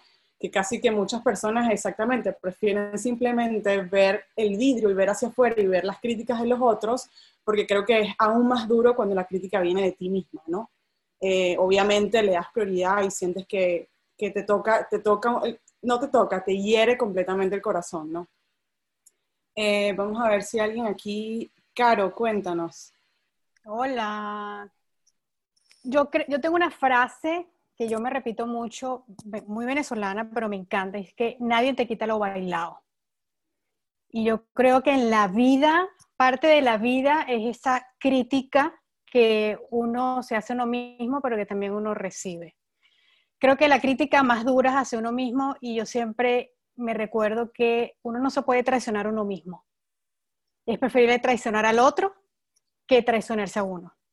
Porque en realidad la conversación sincera es con uno mismo al final de la noche o al final del día. ¿Ok? Cuando uno se acuesta o cuando uno se baña o la actividad que uno esté haciendo, la verdadera conversación es con uno. Y cuando uno quita el ruido de afuera, que es cuando, cuando uno se muda y entra a una casa vacía, los sonidos se escuchan más. Cuando tienes la casa llena de muebles, no escuchas casi nada. ¿Me entiendes? Entonces, ese, ese ruido de afuera yo a veces digo, la crítica es sana por un lado cuando es constructiva, porque es lo que te hace a ti ver ese espejo o ese dedo de la cual tú te estás señalando. Pero uno tiene que saber medir hasta qué punto esa crítica a uno de verdad se parece a uno y le va a servir a uno. Uno en la vida cambia, es parte, es parte de la belleza del ser humano. Somos creativos infinitos, cambiamos todos los días. La gente cambia, los escenarios cambian, las energías cambian, todo cambia. La crítica cambia. Entonces, yo una de las cosas que yo aprendí en mi vida es que cada vez te vale, cada vez mandas más personas al carajo, porque sencillamente no te funciona la fórmula, porque eres distinto, porque eres más real a ti mismo, eres más fiel a ti mismo. Y es sano sacar a la gente del camino cuando no te está funcionando, darle la bienvenida a personas nuevas. Pero yo creo que lo más importante que yo creo que es lo que me repito siempre es ser fiel a ti, y háblate a ti misma como la mejor versión de ti, no aquella versión que la gente espera de ti o quiere que tú seas. Porque no hay cosa más bella que mirarse en el espejo con los defectos que uno puede tener, con lo feo que uno se puede levantar en la mañana, con lo bella que uno puede ser y decir, esta soy yo y estoy buena y qué, así soy yo, yo me gusto. ¿Me entiendes? Yo camino así. Y el que no le guste, que voltee para otro lado. Y el que no me quiere escuchar, pues que no me escuche. Y punto. Porque al final el ser humano tiene siempre algo que agregar. Si el ser humano habla desde la verdad de sí, siempre va a tener algo hermoso que agregar al otro, pero estamos acostumbrados a ver siempre el lado oscuro. Y eso es lo que decía Adri, si en verdad nosotros nos grabamos y nos escuchamos cómo hablamos, empezamos inclusive a mejorar el vocabulario, porque la palabra es una vibración, la palabra es manifestar, es materializar el pensamiento de lo que estamos diciendo. Y si nosotros nos grabamos cómo nos hablamos, créanme que vamos a empezar a buscar hacer fidelidad hacia nosotros mismos. Y vamos a empezar a entender, a trabajar esta crítica. Porque al final la crítica es un miedo. Y los, los humanos no estamos hechos de miedo, estamos hechos de amor. Y cuando vemos esa grandeza de lo grande que somos, ¿saben qué? Nos aplaudimos para ahí desde adentro. Y cuando uno se aprende a aplaudir de adentro, lo demás es así como que saludo a la bandera, bien, gracias. Y por eso es que la gente cambia y hay que generar grupos y conocer gente nueva. Así que ese es el mensaje mío de que recuérdense siempre eso. No hay peor traición que la que hace uno en uno mismo. Y no hay mejor conversación que el café que tiene uno con uno mismo, porque es el más sabroso, es el que de verdad vale la pena. Las quiero.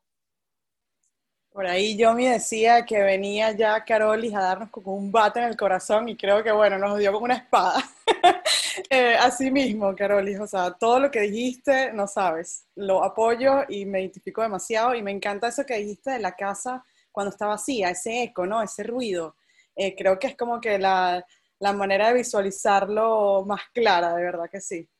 Eh, Raque, no sé si querías decir algo tú ahorita. No, en verdad, esto, bueno, yo no esperaba menos de Caroli. Ella siempre abre la boca y lo que hace es emocionarnos y llenarnos de, reflexiones y de pensamientos que nos van a inspirar a ser mejor. Así que te queremos, Caro, gracias por participar. Pero quería escuchar a Belén que dijo que quería hablar. Aquí estoy. ¿Cómo están? A ver, esta es la... Bueno, creo que es la primera vez que me conecto realmente al book club porque la vez anterior me conecté a saltos y a brincos y no pude casi escuchar, que fue la sesión anterior. Em, estaba, em, estaba como un, día, bastante sensible, estoy en un día bastante sensible, pero no quería dejar de opinar de un par de cosas que me llamó la atención em, sobre lo que yo estoy viviendo en estos momentos, porque yo emocionalmente he estado como en una turbulencia muy grande, muy grande este tiempo. Y ahorita que escuchándoles hablar, eh, fue como que me empezaron a dar respuestas a lo que me ha estado pasando que justo hace un momento hablaba con mi esposo y le decía como, me siento súper estresada, me siento como súper emocional todo el tiempo, me está pasando esto y yo seguía hablando así. Y ahorita que eh, empezó a hablar, empezó a hablar Yubi y empezó a hablar del tema de pertenecer a un grupo, dije, ajá, esto es, así como, y yo empecé a notar, así como que, ok, yo estoy, a mí me pasa que a mí no me gusta sentirme fuera de lugar o como que siento que estoy perdiendo a la gente y me pasó en el post que publiqué ayer y escribí el post y me demoré seis horas, toda la mañana estuve escribiendo y dije como, a ver, pero ¿por qué es que no quiero que las mamás se sientan así? No quiero que, se, eh, que, los, que si es que una mujer no trabaja o si trabaja tampoco se sienta afectada y después dije, no, no, no estoy queriendo complacer a todo el mundo, no quiero que se sientan afectadas, eh, sobre todo porque mi Instagram, por ejemplo, todavía está lleno de todas mis amigas. Entonces, eso fue como que si empiezo a decir todo lo que pienso, va a haber gente que no va a estar de acuerdo y me va a dejar de seguir. Y ayer me di cuenta de eso y ahorita que yo vi lo tomó, fue exactamente como un aha moment y dije, esto es lo que me está pasando. Estoy, y complementando con lo que dijo Carolis, estoy dejando de ser fiel a mí misma porque quiero complacer al resto. Entonces, fueron como dos cosas que en estos momentos para mí fueron dos mensajes que me activaron completamente em, y que me los llevo hoy para para seguir trabajando en mí. Eh, ya los tengo, como que tengo clara la película de por aquí y por acá, es por donde va eh, este, este nuevo camino. Eh, mi voz crítica es súper, súper, súper alta, me grita, es decir, no es, que, no es que me habla, me grita, me está como acá y, está, y ha empezado a crecer más. Y creo que la razón por la que ha crecido tanto es por escuchar demasiado lo que estaba pasando a mi alrededor. Y ahí viene el tema de la casita, que ya me lo anoté también, eh, que dijo Carolis, quitar el ruido de afuera, porque eso es lo que me pasa a mí. He escuchado tanto lo que estaba alrededor que dejé de escucharme a mí y en ese momento me perdí y dije como que ya no sé para dónde. Y ahorita estoy, en cambio, regresando a ver hacia adentro y decir, ah, esto es lo que me hace sentido, esto sí me hace sentido, esto quiero decir. Y creo que es una de, los, de las reflexiones más grandes que me llevo de esta conversación y de, de, estos, de este año turbulento. Qué lindo, Belén, gracias, gracias. Y yo creo que, bueno, van a surgir muchísimas otras cosas que te van a aportar muchísimo en este momento y, y qué, qué lindo que, que, lo que hemos hablado aquí te suena tanto y te ha ayudado, te, te ayudó tanto en este momento. Em, Nancy, tú querías hablar, cuéntanos. Hola, ¿cómo están? Pues bueno, yo quería hablar desde hace rato, y quería decir algo y bueno, no era el tiempo y ahorita les digo por qué. Bueno, para mí el capítulo eh, este que leímos, la frase que me llegó mucho es de nadie te juzga de la manera que nos juzgamos nosotros. Y es todo lo que dijeron al principio, cuando empecé el book club, ay, me sentía súper down, o sea, mal. y, y, el escuchar todo esto, yo he estado trabajando mucho la autocompasión. Ya llevo pues, varios años de, de terapia y, y, yo soy la que más me juzgo, eso ya lo, lo tengo más que claro. Y todo lo que dijeron todas, Viviana, Ana, igual, o sea, es esa vocecita que, que está ahí adentro de nosotros. Pero habló Carolis y me cambió la energía. o sea, mi víctima y en realidad mi, mi, me juzgo porque me siento víctima. Bueno, me sentía o me sentí víctima ahorita. Eh, muchas de las cosas que yo hago, y por eso me juzgo mucho, porque me comparo. Entonces eh, empecé a copiar, empecé a seguir lo que dice la sociedad, lo que hicieron mis hermanas, entonces, pues siempre me juzgo, no, no, no es suficiente, pues tengo que hacer igual que, ellas. A ellas les fue bien, entonces yo también, ¿no? Y puede ser cualquier persona que, que medio sigo, ¿no? Entonces lo que dice Carolis, ¿no? Me llegó mucho porque pues somos nosotras las que, las que nos hablamos y también de con quién te rodeas y con quién si escuchas siempre negatividades, pues obviamente es lo que también entra en tu cabeza y, y no, me, me, me encantó. Eh, y una de las cosas, una de las frases que quería también compartir que, que me ha ayudado mucho a, a, poder, porque tengo mucho el síndrome del impostor, es de no es quién eres lo que te detiene, es quién crees que no eres. Entonces es confiar en, en uno. Y, y sí, muchas veces, y la soledad o el pertenecer, y decir, no, pues que yo no soy así y empiezas a ser alguien que tú no eres, vas en contra de tus valores principales y entonces ahí es donde entra para mí que he encontrado que es la victimez, porque fue algo que yo no decidí. Entonces, pues bueno, ahora agarrar un poco más de, pues del amor propio y de tus valores, y ya lo haces bien, lo haces mal, pues dices, pues así soy, así lo intenté y no le echas la culpa a nadie más. No sé si tuvo sentido, pero es que fue, estaba de un lado y luego me fui a otro y, y me encantó, me encantó y muchas gracias por, por, por sumar aquí. Gracias. Gracias a ti, Nancy. Sí, sí, yo creo que sí se entendió y tranquila que creo que todas estamos aquí así como que cada vez que habla alguien yo digo, ay, me identifico demasiado, sí, no sé qué, pero bueno, eh, todo súper válido y todo entendible. Eh, Lau, sé que querías hablar ahorita. Sí, ya, ya estoy. Ah, sí. ¿Cómo están? Bueno, me alegra. Bienvenidas a, a todas las que han dicho que están nuevecitas aquí me encanta escucharlas a todas. Y no, lo que, lo que quería decir es que me he identificado muchísimo con, con todas las que dicen que, con todas las opiniones sobre que, el hater más duro es uno mismo y todas las críticas que tenemos internamente, pero hay solamente una reflexión que quiero sacar de escucharlas a todas y dije no me la voy a quedar para mí, sino que la voy a compartir que es que eso solo significa que la responsabilidad está en nosotros. O sea, como la solución también está dentro de nosotros y también nosotros podemos ser entonces los que nos amamos más. Y yo digo, claro, o sea, ¿qué es lo que dice Caro? ¿Qué es lo que decimos todas? Dicen, bueno, eh, tenemos, eh, somos las críticas más duras, tenemos que darnos amor, tenemos, y finalmente yo digo, sí, y la herramienta está ahí, está, está al mismo nivel que está la crítica, está el amor propio que nos tenemos, ¿no? Entonces yo digo, a medida que con todos estos ejercicios, que me encantó el ejercicio de Ana de la caja, y, yo dije, o sea, me parece fantástico la idea de darle un nombre y decirle, ya te entendí, ya te escuché. Yo creo que también le podríamos decir, ahora lo ataco de esta manera junto con el otro ejercicio que nos dieron de comentar. O sea, tres cosas positivas a esa negativa, ¿no? Entonces decirle a Ramona, Epa, Ramona, ya te escuché, entonces, ahora lo que yo voy a hacer desde mi amor propio es esto y respondérselo y también meterlo en la caja, porque cuando anotamos, si lo único que anotamos es la parte negativa, es como a lo que le estamos dando fuerza. Entonces, ya que sabemos que nosotros somos los que, los que nos estamos hiriendo más, entonces démosle duro al amor propio y también, queramos, seamos los que nos queremos más, ¿no? Y, bueno, me parece, me encantó, quería decírtelo, Ana, que me encantó la idea de la cajita y yo dije, bueno, voy a ver cómo la, la practico y la ejecuto, pero me gusta la idea de escribirle también las respuestas a Ramona. Y bueno, eso es lo que quería compartir con ustedes. Gracias, Lau. Y creo que con lo que me estás diciendo se me ocurrió una idea que en vez de una caja, que Ramona tenga un jar de vidrio y que ese lado positivo de nosotras también tenga otro jar de vidrio. Y ahí vamos viendo cuál va creciendo más y decimos, hey, ya va, algo está pasando aquí, no puede ser que Ramona esté ganando. Come on, ¿no? Entonces, obviamente, ahí vamos nosotras mismas midiéndonos y también midiendo qué tan harsh somos con nosotras mismas, porque no es posible, ¿no? Em, a ver, Majo, tú querías decir algo, no sé si ahorita aplica o... Ah, Heidi, cuéntanos.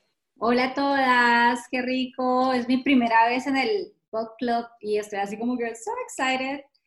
Qué energía tan bonita de todas ustedes, mujeres. Muchísimas gracias por abrir estos espacios. Yo tengo para compartir de, de mi propia experiencia. Es, he sido una mujer que llevo 10 años trabajando la autocrítica, el amor propio, eh, porque me, me ha dado muy duro, muy duro al punto que enfermé mi cuerpo, somaticé. Bueno, ha sido un proceso súper interesante, cáncer de mama y todo este tema me ha llevado a, a reevaluar y a decir qué es lo que estoy haciendo con mi vida.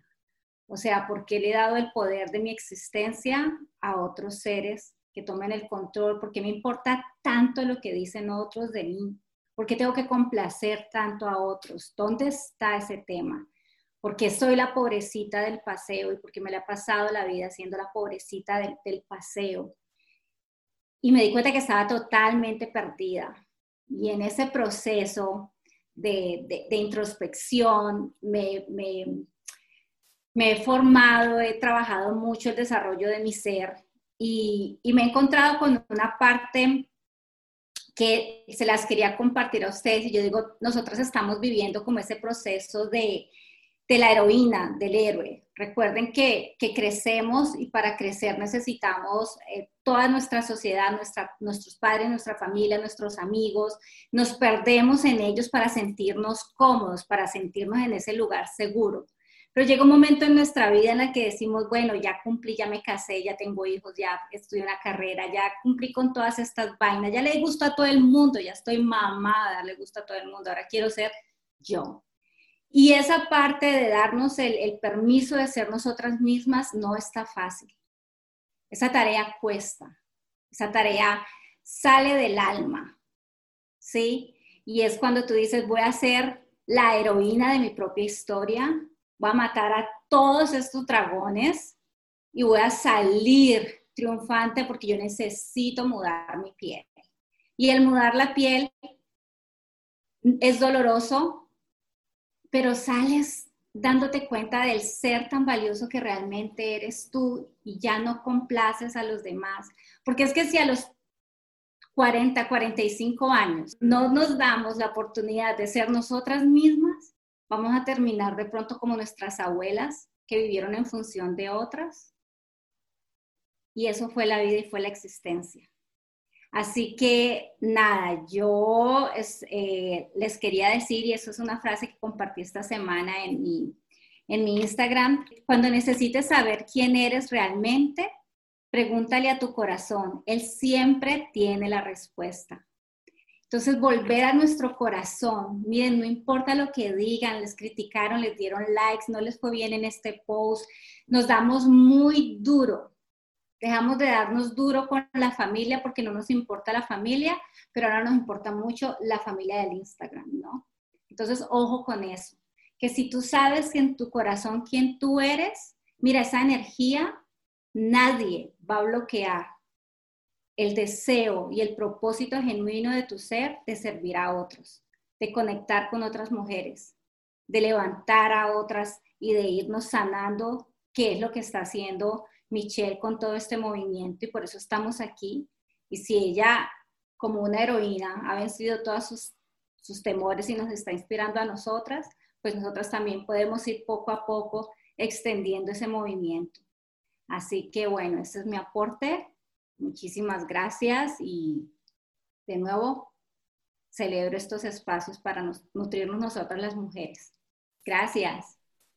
Gracias, Heidi. Estoy súper contenta que estés esta vez con nosotras y bueno, eh, lo que dices, total, es un trabajo interno, es, es, esa fuerza que tenemos y que hay que oírla, porque lo que tú dices también, que ahora tenemos una familia en Instagram también, y yo creo que las personas se van sumando cada vez más en nuestras vidas. Y si imagínate si nosotros, mientras más personas tenemos, más las escuchamos, ¿qué pasa con eso de nosotras adentro, no? Eh, estoy súper contenta que estés con nosotros esta vez eh, y espero verte en las siguientes cinco sesiones.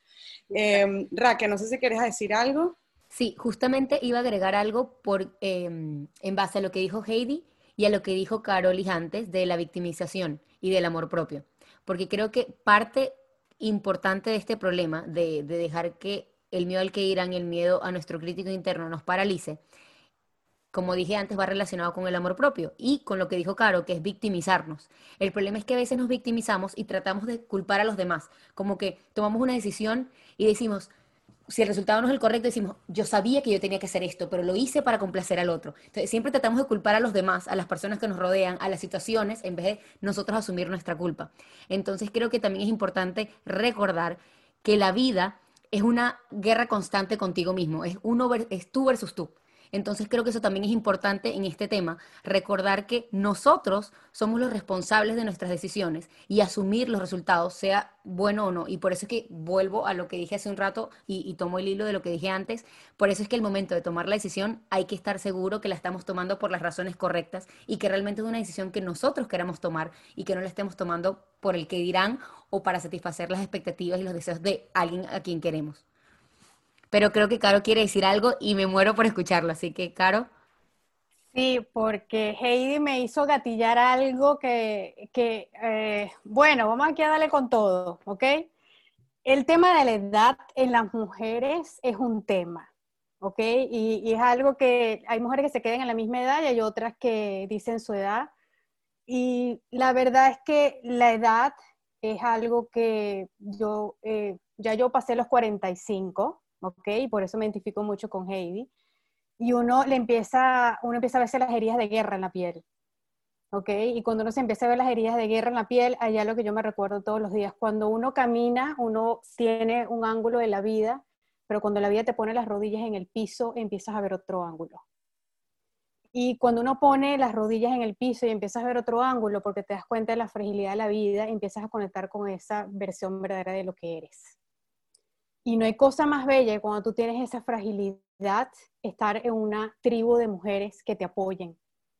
Porque la verdad es que la mujer, cuando va pasando los años, cree que las mujeres se empiezan a enemistar entre ellas por la razón que sea.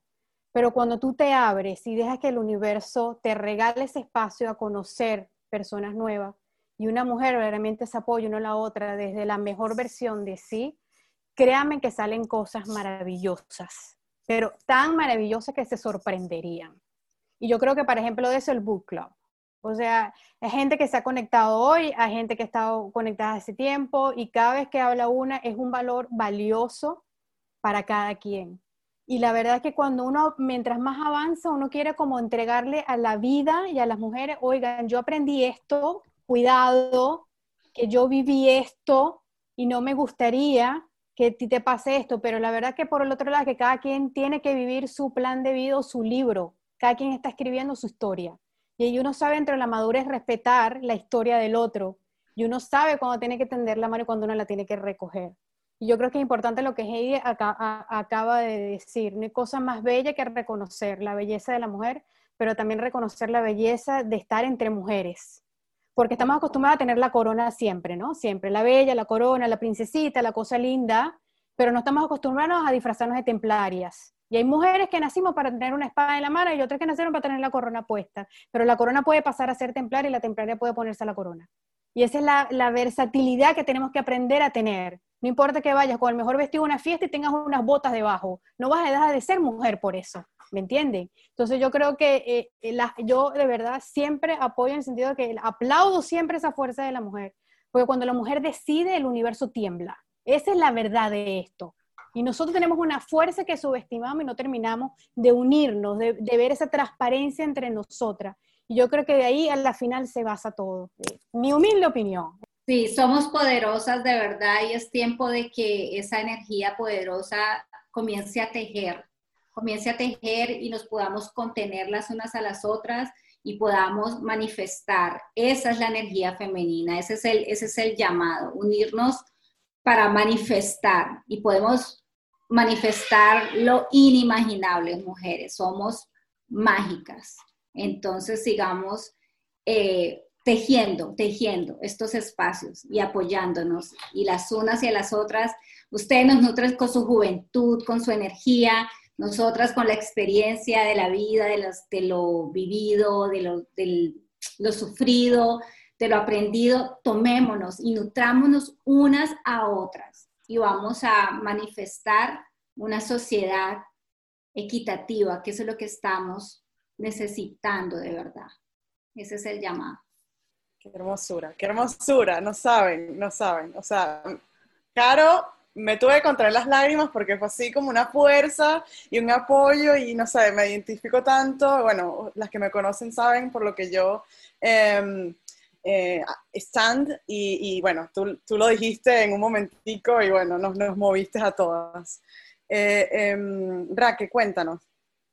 No, bueno, yo estoy aquí en modo fan, estoy igual que tú, las palabras de todas han sido demasiado poderosas, la reflexión de Caro, la reflexión de Heidi, de verdad que me han hecho estar, o sea, como me han hecho reafirmar que esta decisión de cerrar la temporada con esta sesión es perfecta porque quiero que otras personas que no están aquí puedan sentir lo que yo estoy sintiendo y aprender lo que yo estoy aprendiendo y reflexionar como yo lo estoy haciendo en este momento con todo el contenido de valor que cada uno de ustedes está dando. Así que de verdad que me encanta todo lo que han dicho.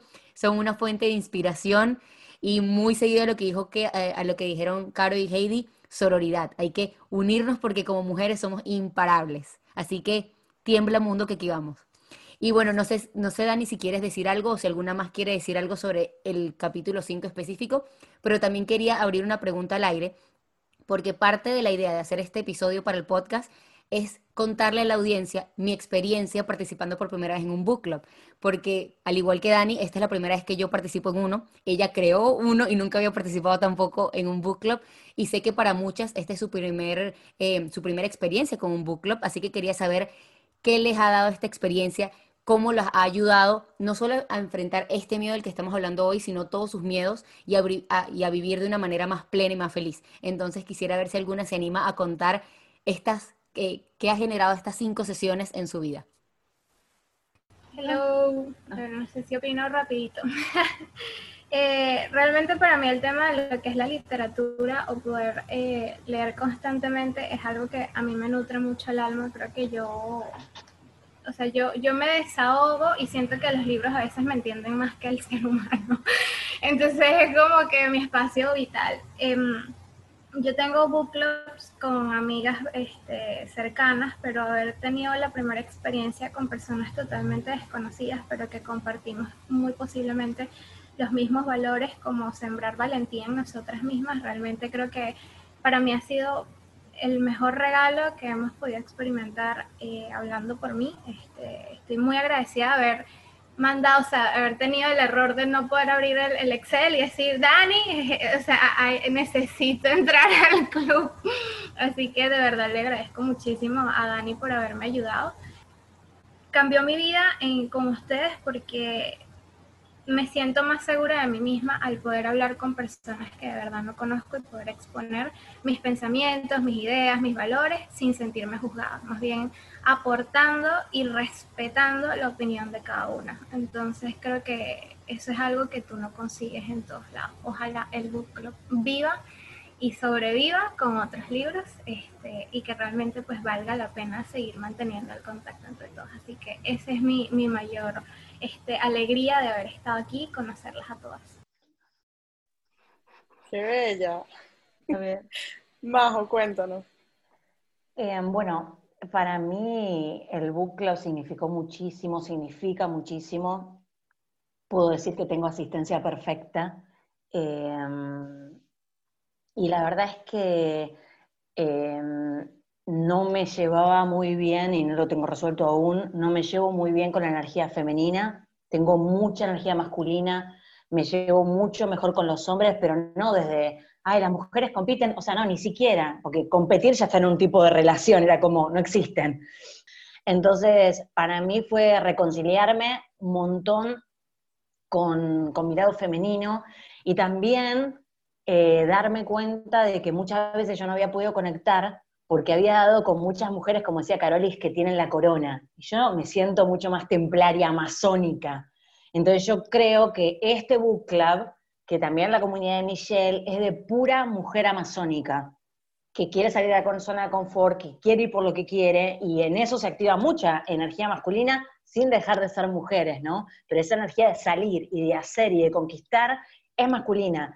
Entonces, ¿cómo nosotros podemos seguir intentando, digamos así, o estar receptivos, que es energía femenina, a mí me costó mucho decir, bueno, sí, me voy a meter en este book club, porque, ah, ok, tengo que estar receptiva, y de nuevo, energía femenina, qué difícil, pero la verdad es que me animé a estar y desde la primera sesión fue como sentirme par de tantas personas en un mundo en el que yo personalmente no me siento par, no me siento par. Siento que hay mucha gente que está como por encima o por debajo, en diferentes áreas, en diferentes cosas, pero me costaba decir, estoy con alguien o, con alguienes que admiro y que me admiran, o que puedo crecer y crecen de mí, y esto es algo que se retroalimenta y es mágico, es fantástico, ¿no?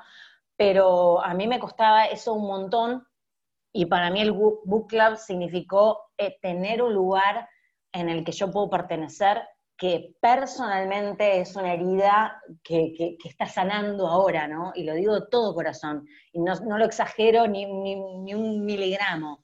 En realidad, este, para mí es una experiencia muy fuerte. Y ya, porque creo que será mi última intervención, quería agregar una cosita, que muchas veces yo me, me preguntaba esto de, claro, dicen que nosotros somos nuestro crítico más feroz, y por otro lado nos dicen que podríamos ser nuestro mejor amigo. Entonces yo me puse a pensar, bueno, ¿por qué el mejor o el peor? ¿Cómo es eso? Bueno, y si nosotros pensamos en cualquier persona que tengamos muy cerca, que tenemos una convivencia diaria o, alguien muy cercano, es alguien que definitivamente es cualquier cosa menos indiferente a nosotros, realmente nos mueve.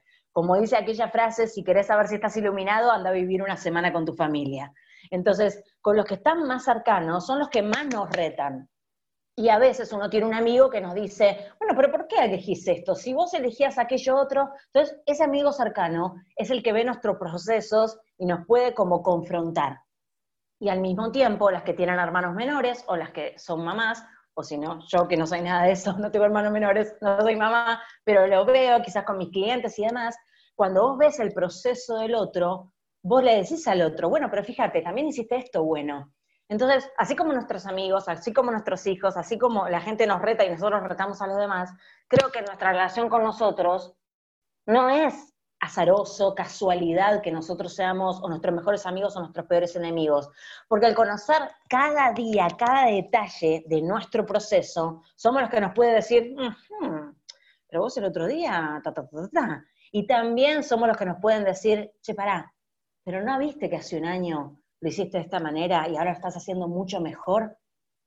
Entonces, tenernos tan cerca, ver el paso a paso de nuestro proceso es lo que nos puede, es lo que nos puede transformar en nuestros mejores amigos o en nuestros peores enemigos, pero definitivamente nunca vamos a ser indiferentes a nosotros. Entonces, y, apoyándome en esto de los jars, y, o como se diría, los frascos de vidrio y para poner todos los papelitos, yo veo que tenemos muy mala memoria para nuestros éxitos. Yo acompaño procesos de personas y tienen muy mala memoria. Yo digo, pero ¿te acordás que vos superaste? Majo, ni me acordaba. Bueno, o sea, no tenés que acordarte, pero qué injusticia. Entonces a mí me encantaría que en esos papelitos estén también esos grandes, esos highlights de nuestra vida, porque a veces tenemos un montículo que pasar y nos olvidamos los Aconcaguas, los Everest que hemos escalado, porque nos olvidamos, porque somos muy injustos con nosotros. Entonces, yo quiero eh, recordarnos que ver nuestro proceso puede ser la puerta a sentenciarnos a muerte, o ver nuestro proceso puede ser la puerta a ser lo más compasivos con nosotros, reconociendo todo nuestro proceso. Gracias. Gracias, Majo. Quiero decir tantas cosas, pero por tiempo, vamos, seguimos. Eh, Caro, cuéntanos. Y después Nancy. Yo creo que el book club ha sido como esta apertura a apostar a lo desconocido. Y si algo tiene la mujer es que la mujer le gusta hablar mucho y necesita ser más escuchada. Y en el book club eso se desarrolla.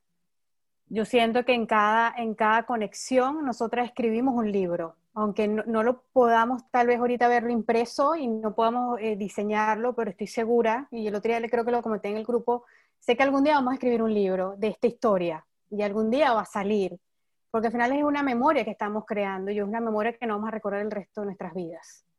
Y yo creo que eh, el quitarnos la piel es difícil, pero el mostrar la piel es más fácil. Entonces aquí nos mostramos como somos, nos quitamos, nos volvemos a poner otra. Y creo que el buclo ha sido como que esa, esa pequeña ventana que nos da ese respiro de empezar a creer más, de empezar a soñar más y de accionar más esos sueños. Eso es lo que hablaba Majo de los procesos, ¿no? De vernos entre ese proceso. Y cuando empezamos a soñar un poco más, eh, nosotras mismas nos empujamos a accionar más eso. Y ella es lo que dice, muy bello, que dice la psicóloga Pilar Sor, ¿no? Cuando nuestros proyectos sean más grandes que nuestros sueños, yo creo que ahí es donde tenemos la gran ganancia de todo. Y yo creo que hacia allá tenemos que ir. Que nuestros proyectos, cuando vayan pasando los años en nuestra vida, sean mucho más grandes que nuestros sueños. Y el Book Club se trata de eso, de em, ayudarnos y empujarnos a que esos sueños se hagan realidad y que accionemos esos sueños. Pues para mí el Book Club eh, a mí me encanta leer y ya había estado en otros, pero de romance o de cualquier otro tema. Eh, la verdad, para mí, el book club de Hello Fears, a pesar de que ya hice el curso, el libro se me hace espectacular. Lo, lo había pospuesto, dije para Navidad, pero salió el book club, dije, bueno, pues lo compro para, para entrar. Y ha sido un cambio en, entender todo, de lo, todo el mensaje de lo que es Michelle Hello Fears, pero también al estar con todas ustedes hablando de temas muy personales, porque son los miedos, toda esa vulnerabilidad. Eh, ya había dicho Viviana, donde tenemos eh, valores muy similares, donde no nos juzgamos, donde nos impulsamos más bien la palabra y me encanta, me encanta, eh, y como lo dije, llegué con otra energía, estoy con ustedes, no soy la única que me siento así.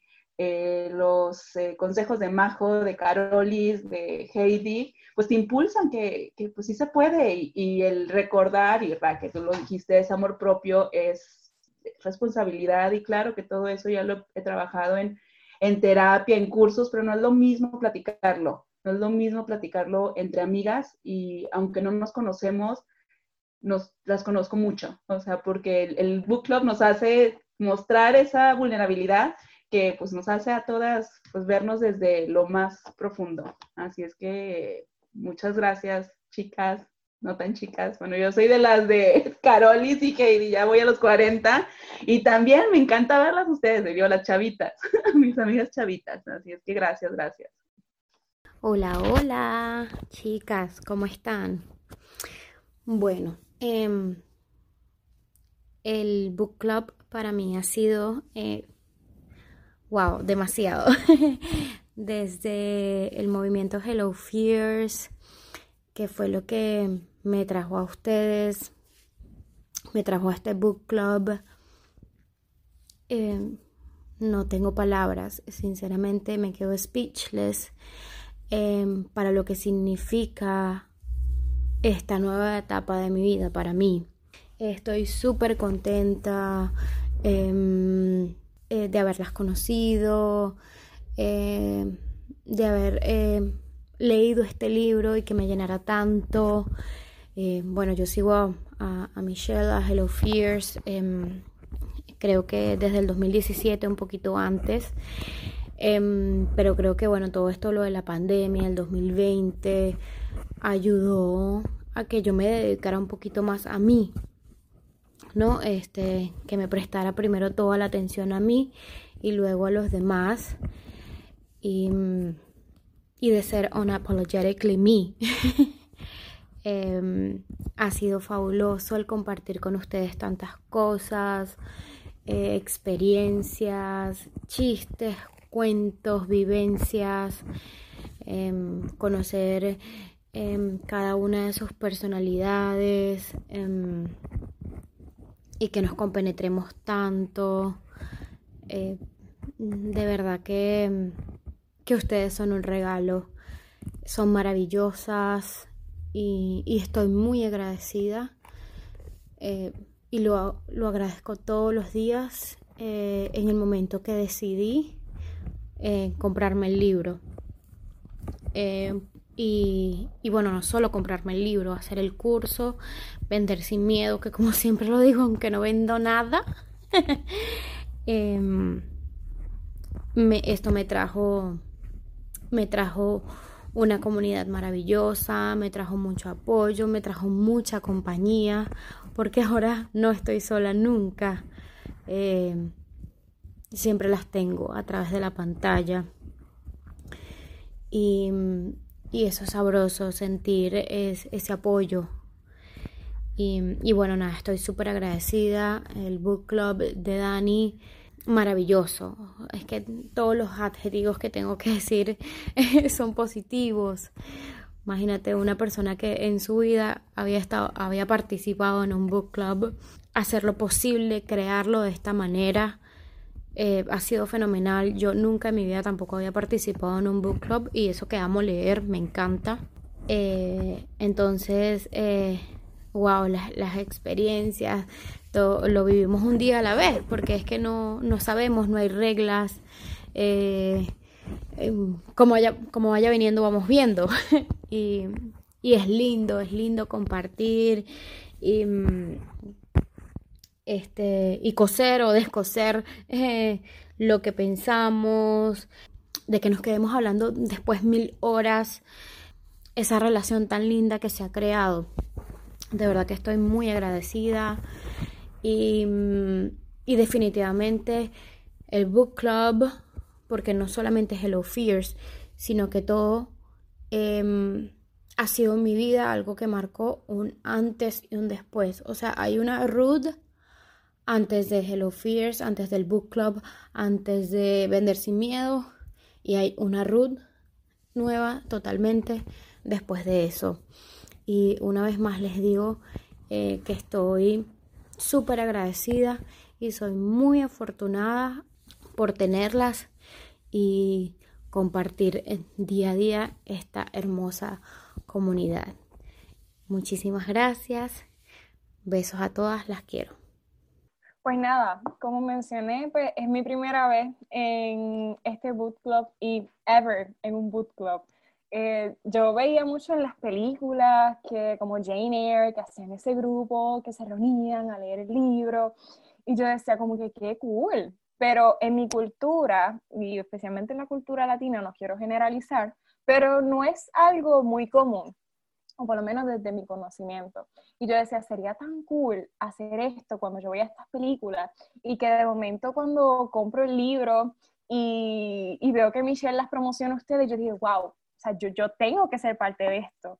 Y como muchas mencionaron, como que el libro realmente es un tesoro, es un gran tesoro y el que nos podamos reunir aquí para compartir no solo la riqueza del libro, sino añadirle nuestra experiencia, nuestra vivencia, nuestra forma y perspectivas de ver la vida, yo creo que eso es más que grandioso, eso tiene muchísimo más valor. Y nada, estoy bien agradecida de estar aquí y esperemos ¿verdad? que pueda seguir compartiendo con ustedes más tiempo.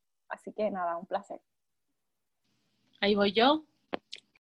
Y lo que estaba diciendo es que yo me reuní, me uní a dos sesiones de, de aquí del book club, pero em, yo leí un libro el año pasado que hablaba de las comunidades de mujeres y cómo las mujeres em, se juntaban para hablar de negocios, de emprendimiento, de inversiones, diferente, como que diferentes temas más anclados al tema de crecimiento personal eh, y obviamente el tema de negocios. Y yo decía, ¿dónde encuentro esto? ¿Dónde encuentro esto? Y, todas las direcciones me mandaban a grupos en Estados Unidos.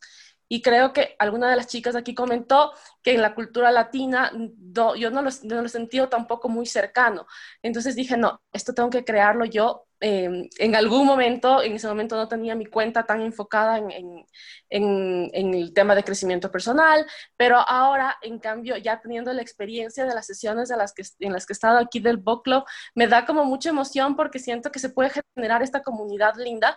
Eh, yo había asistido a otras sesiones, del, de, a otros, perdón, a otros book club, pero más relacionados con novelas. Entonces era como que no sentía esta conexión entre las personas con los temas, eh, porque era como sí, leamos un libro, eh, juntémonos, y yo no me conectaba ni con los libros, y terminé saliéndome. Entonces, ahora que veo estos espacios que tienen como esta como este objetivo de, de, un tema, de un tema de crecimiento, de confianza, de que todos estamos como mujeres buscando, eh, buscando avanzar y apoyarnos unos a otras, me parece que el valor, del, el valor de este grupo es gigantesco y lo que, se, lo que se ha conseguido solo a través del libro de Michelle es impresionante y admiro muchísimo la comunidad que se ha creado a través de esta filosofía de vida y creo que esto, si es que empezamos a expandirlo, puede tener un cambio significativo en la vida de muchas, muchas personas a nuestro alrededor también. Total, Belén, claro que sí. Ok, voy a resumirlo rapidito, para, pero para mí este book club ha sido una gimnasia mental. Ha sido como que mi cabeza ha estado haciendo aeróbicos todo el tiempo, eh, renovando mi energía, renovando mis ideas, aprendiendo. Y ha sido súper intenso. Y cuando digo súper intenso, y eso también porque me encantaba el book club, porque logramos crear un espacio de mujeres apasionadas e intensas en lo que queremos nosotros lograr. Y ahí esto me ha vuelto a mí, se ha convertido para mí en un espacio de que no necesito pedir permiso para decir lo que quiero decir. Me siento cómoda, en confianza, aprendiendo algo nuevo en cada espacio y estar en esa gimnasia, porque cada cosa que ustedes dicen o comentan viene a hacernos memoria de algo que nosotros queremos lograr sobre cualquier capítulo de libros que hemos avanzado. Hemos aprendido cómo ejemplificarlo en nuestras vidas, cómo adaptarnos y cómo esto sea un proceso de crecimiento interno eh, que se refleje en nuestro, en nuestro espacio externo totalmente. Entonces, nunca había participado en uno y ahora pues estoy en este y espero que se repita, como dicen que se repite y que venga otro. Tal vez Michelle saca otro libro o seguimos otro libro ahí que nos desea de interés común a todas pero totalmente coincido de que ha sido un espacio de crecer, una oportunidad para conocernos. El 2020 dicen que fue súper malo, pero yo digo que fue súper bueno porque los conocí a todas ustedes. He aprendido un montón de estos espacios y este, ¿y qué, qué puedo decirles? Creo que ya llegamos 5 de diciembre, el año se nos va y esta fue una de las mejores oportunidades para olvidarlo de lo que no podemos lograr y más bien de lo que sí podemos lograr cuando creamos estos espacios y otras oportunidades para conocernos y aprender sin tapujos, sin miedo, sin pedir permiso y haciendo esa gimnasia a nuestra cabeza que tanto la necesitamos para que no le crezcan telarañas. Un abrazo. Eli, cuéntanos. Sí, buenas tardes. Este, quería um, aportar que yo sí he estado en otros um, book clubs pero es más de lo que es para negocios y son como más fríos. Hoy entré aquí y el mensaje de Heidi, creo que es este, Caroli, lo que habló Majo, porque yo soy la mamá de los pollitos, yo tengo 55 años, entonces este, me identifiqué mucho con ellas. Este, wow, es algo que quisiera que siguiera eh, las clases con Michelle, el libro, y todo ha sido muy positivo. Y hoy los mensajes me llegaron mucho y yo quisiera que de verdad le dan continuidad porque es algo que te, enriquece como persona y te da la fuerza para seguir luchando. Y como le dije, tengo los 55 años, pero tengo todavía sueños y metas que cumplir y ustedes, las jóvenes y las que están menos jóvenes, me, hoy me han aportado mucho a, a mi vida. Y gracias por eso. Gracias por compartir, Eli. Ana, cuéntanos.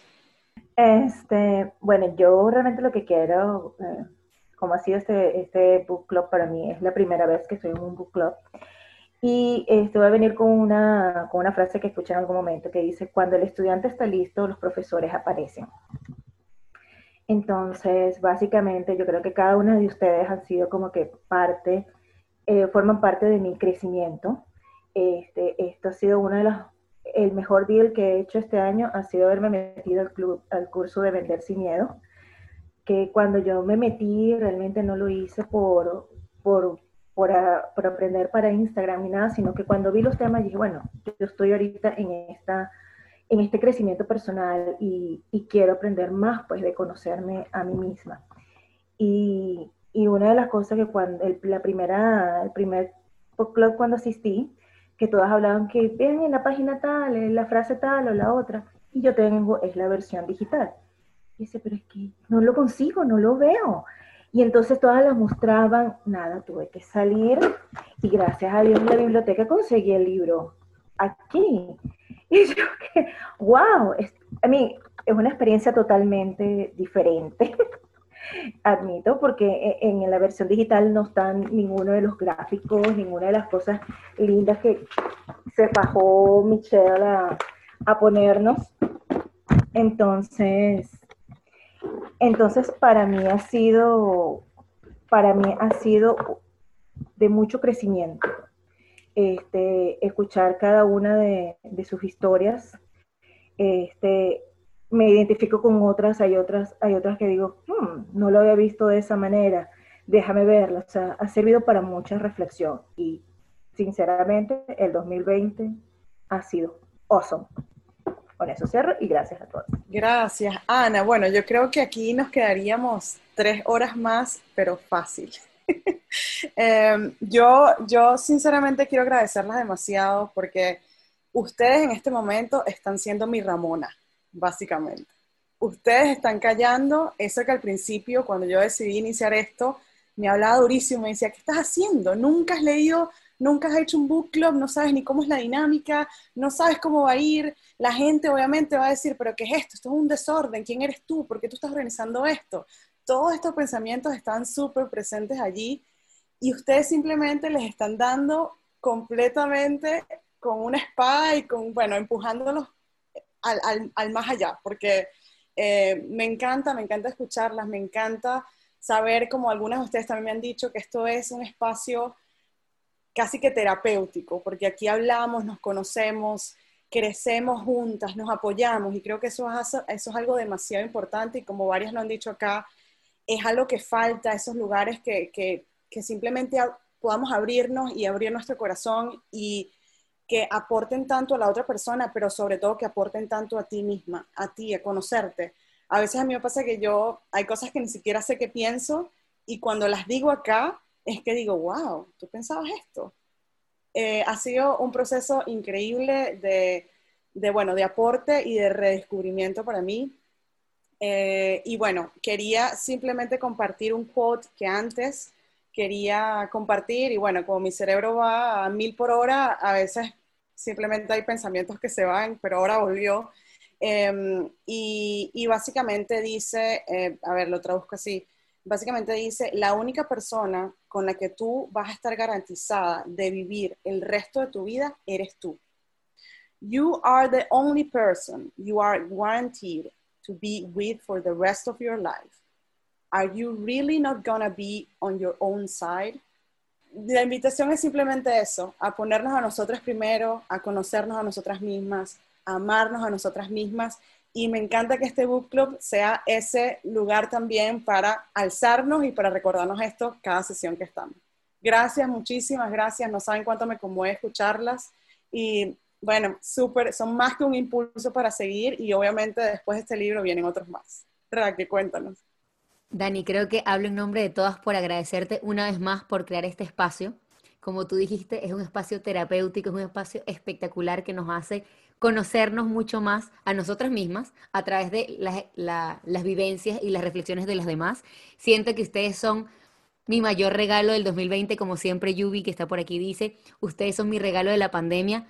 Esta experiencia, este curso, este libro, este book club, me han abierto muchísimas cosas y me han hecho descubrir muchísimas cosas de mí que yo no sabía y me han ayudado a crecer en otras. Así que justamente esa era la idea de utilizar este, esta sesión de, del book club para cerrar la temporada de Tirando Flechas, porque siento que con todas sus experiencias, con todos sus comentarios, con todas sus quotes, van a nutrir y ayudar a muchísimas otras personas y sin darse cuenta las van a inspirar. Así que muchísimas gracias a todos ustedes, a cada uno de ustedes por aportar de la forma en que lo hicieron. Creo que no se han dado cuenta de lo increíble que son, pero yo sí lo noto y de verdad que estoy súper, súper feliz. Muchísimas gracias, Dani, nuevamente.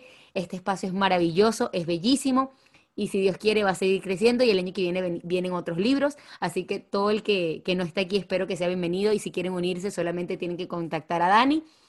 Y bueno, de verdad, muchísimas gracias por esta sesión. Gracias, un beso a todas y bueno, les estaré informando cuándo es la próxima sesión. Muchísimas gracias y tengan un sábado y un domingo bellísimo. Un beso. Y bueno, como se pudieron dar cuenta, este episodio es bastante distinto. Como lo dije al comienzo, no contamos con una sola invitada o con un solo invitado, sino que quise mostrarles un poquito de lo que fue mi experiencia este año participando por primera vez en un book club. Y también quería hablar un poquito, y más que hablar con ella, porque siempre lo hago, quería traerla para que ustedes escucharan un poquito de Daniela, quien es la creadora de este book club, y juntas hablarles un poquito de lo que fue nuestra experiencia. Para ella, no solo el, desafío de, de, crear este book club, de salir de su zona de confort, de hacer algo por primera vez, sino también cómo ha sido para ella a nivel personal, a nivel de crecimiento personal, y también lo que ha sido un poco para mí que justamente era lo que queríamos mostrar, traerles un poquito de lo que ha sido para nosotras cada dos semanas estas sesiones que han sido bastante terapéuticas, en donde prácticamente reflexionamos, nos abrimos de forma vulnerable sobre temas súper personales y entre nosotras nos apoyamos y nos ayudamos a reflexionar y a tomar mejores decisiones en nuestra vida. Y eso es justamente lo que queríamos traerle a ustedes de regalo hoy en este último episodio de temporada invitarlos a reflexionar con nosotras y quizás pueden utilizar algunas de estas reflexiones o de estas palabras que escucharon hace un rato para tomar sus propias decisiones y para su propio crecimiento personal. Así que ahora les voy a traer un poquito de lo que es la creadora, la, el tras bastidores de este book club y qué mejor que con Daniela Ricci, que es la creadora del book club. Hola Dani. Hola Raque, qué cool estar aquí. No, bueno, tampoco queremos contar todo Dani porque obviamente Dani tiene una historia tan poderosa que ella va a estar pronto en este podcast con su episodio en particular. Así que Dani, tampoco podemos contarle todo de ti a la audiencia todavía. pero si quiero, no, créanme que esa sesión va a estar buenísima, así que no se la pueden perder próximamente en la segunda temporada. Pero si quiero, Dani, que cuentes un poquito cómo ha sido tu experiencia con este book club, cómo decidiste crearlo, cuando lo creaste, qué expectativas tenías y qué sientes ahora unos meses después cuando ya tenemos cinco o seis sesiones del book club y, qué te ha traído tu vida. O sea, yo sé que hablaste un poquito de esto en la sesión, pero quiero que quizás un poco más la parte personal, quiero que quizás un poco más vulnerable y le cuentes a la audiencia tu experiencia, porque quizás, quién sabe, a lo, a lo mejor alguno quiere abrir su propio book club o quiere hacer algún proyecto que no se atreve todavía y tu historia los inspira.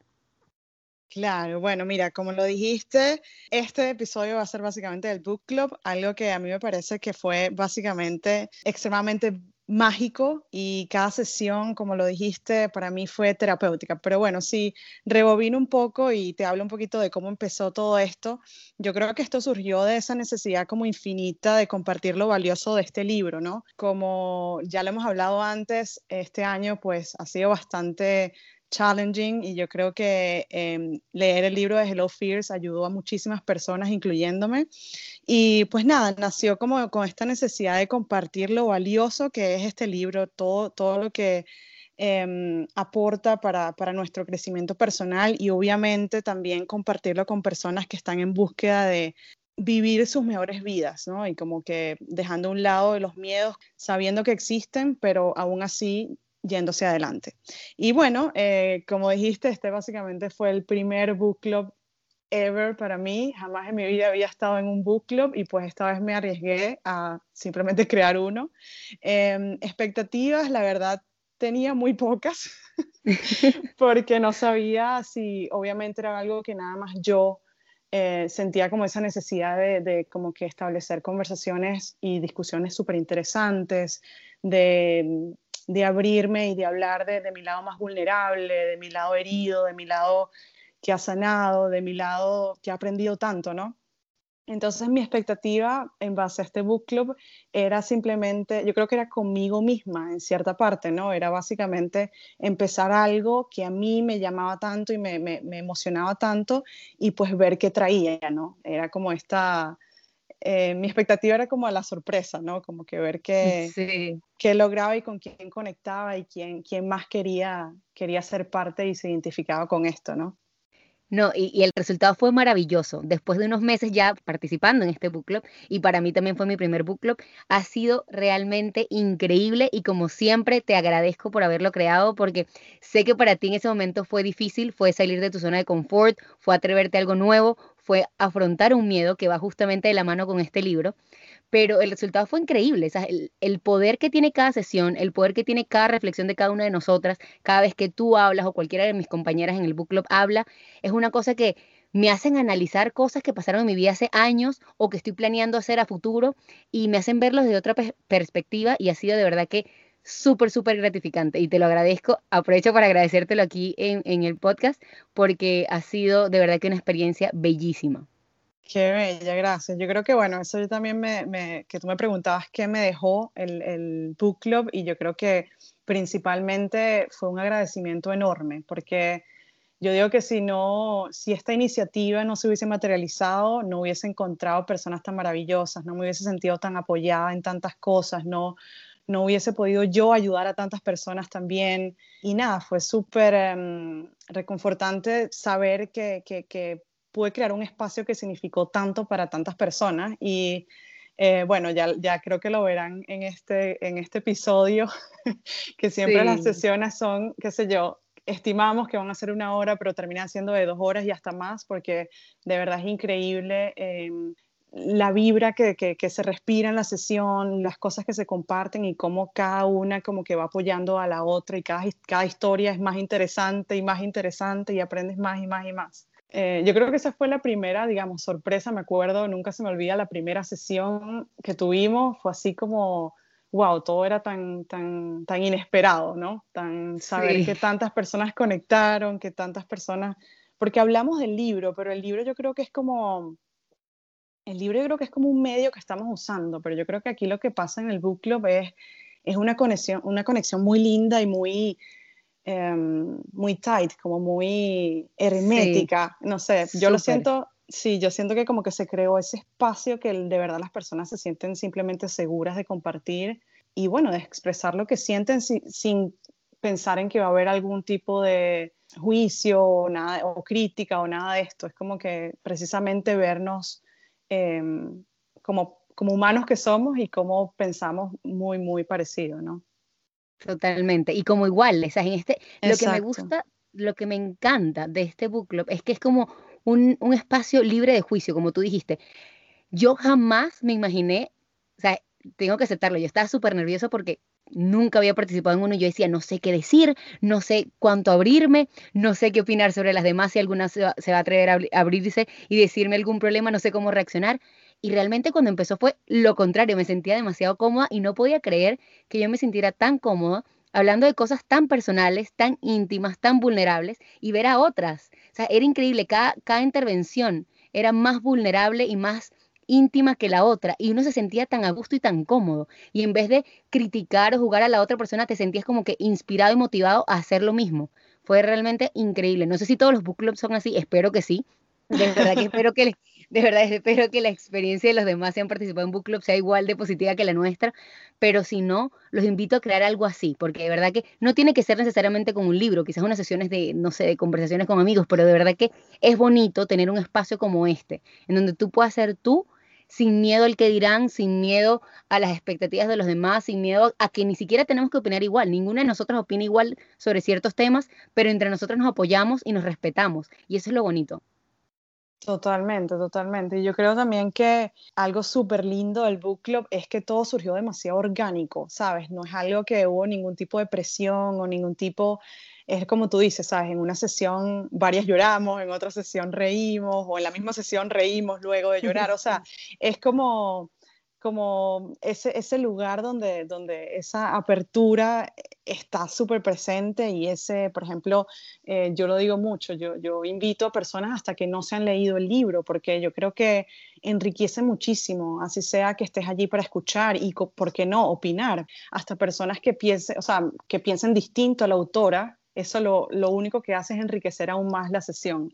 Em, entonces, nada, yo, yo quise crear y bueno, de verdad estoy agradecida porque creo que se logró ese espacio simplemente que, que se abre a todas las personas a sentirse a gusto, cómodas y simplemente compartir lo que creen que puede aportar valor y lo que no creen también, porque eso también ha pasado mucho, que personas piensan que no tienen nada que aportar y apenas abren la boca es así como que, wow, ¿dónde estabas tú?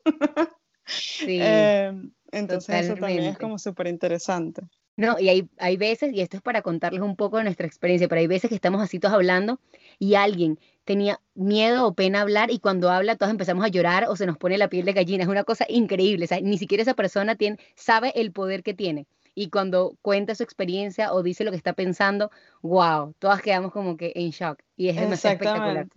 Y algo que, algo que surgió, yo digo que es como, sí, es como una bola de nieve que va creciendo en el sentido que esto se creó, como tú dijiste, em, básicamente yo saliendo de mi zona de confort completamente, pero luego en cada sesión muchas personas también como que se em, challenge a ellas mismas.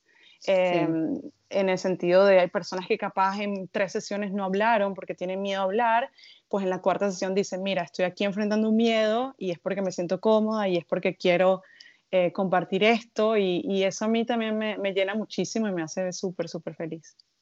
Sí, de verdad que sí. Y bueno, como se podrán dar cuenta, era obvio que teníamos que empezar con el libro de Hello Fears porque todo este book club ha tratado de salir de tu zona de confort, de enfrentar estos miedos, de ser tu mejor versión, de acabar con todas esas expectativas y todas esas casillas que nos ponen en la sociedad. Así que era de esperarse que empezáramos con este libro. Y no es coincidencia que justamente una de las recomendaciones del libro de mes de esta temporada fue ese libro Hello Fears de Michelle Poller, que de verdad, reitero, es un excelente libro para todo el mundo. Creo que todo el mundo tiene que leerse ese libro. Es una guía para empezar a convertirte en esa persona que quieres ser.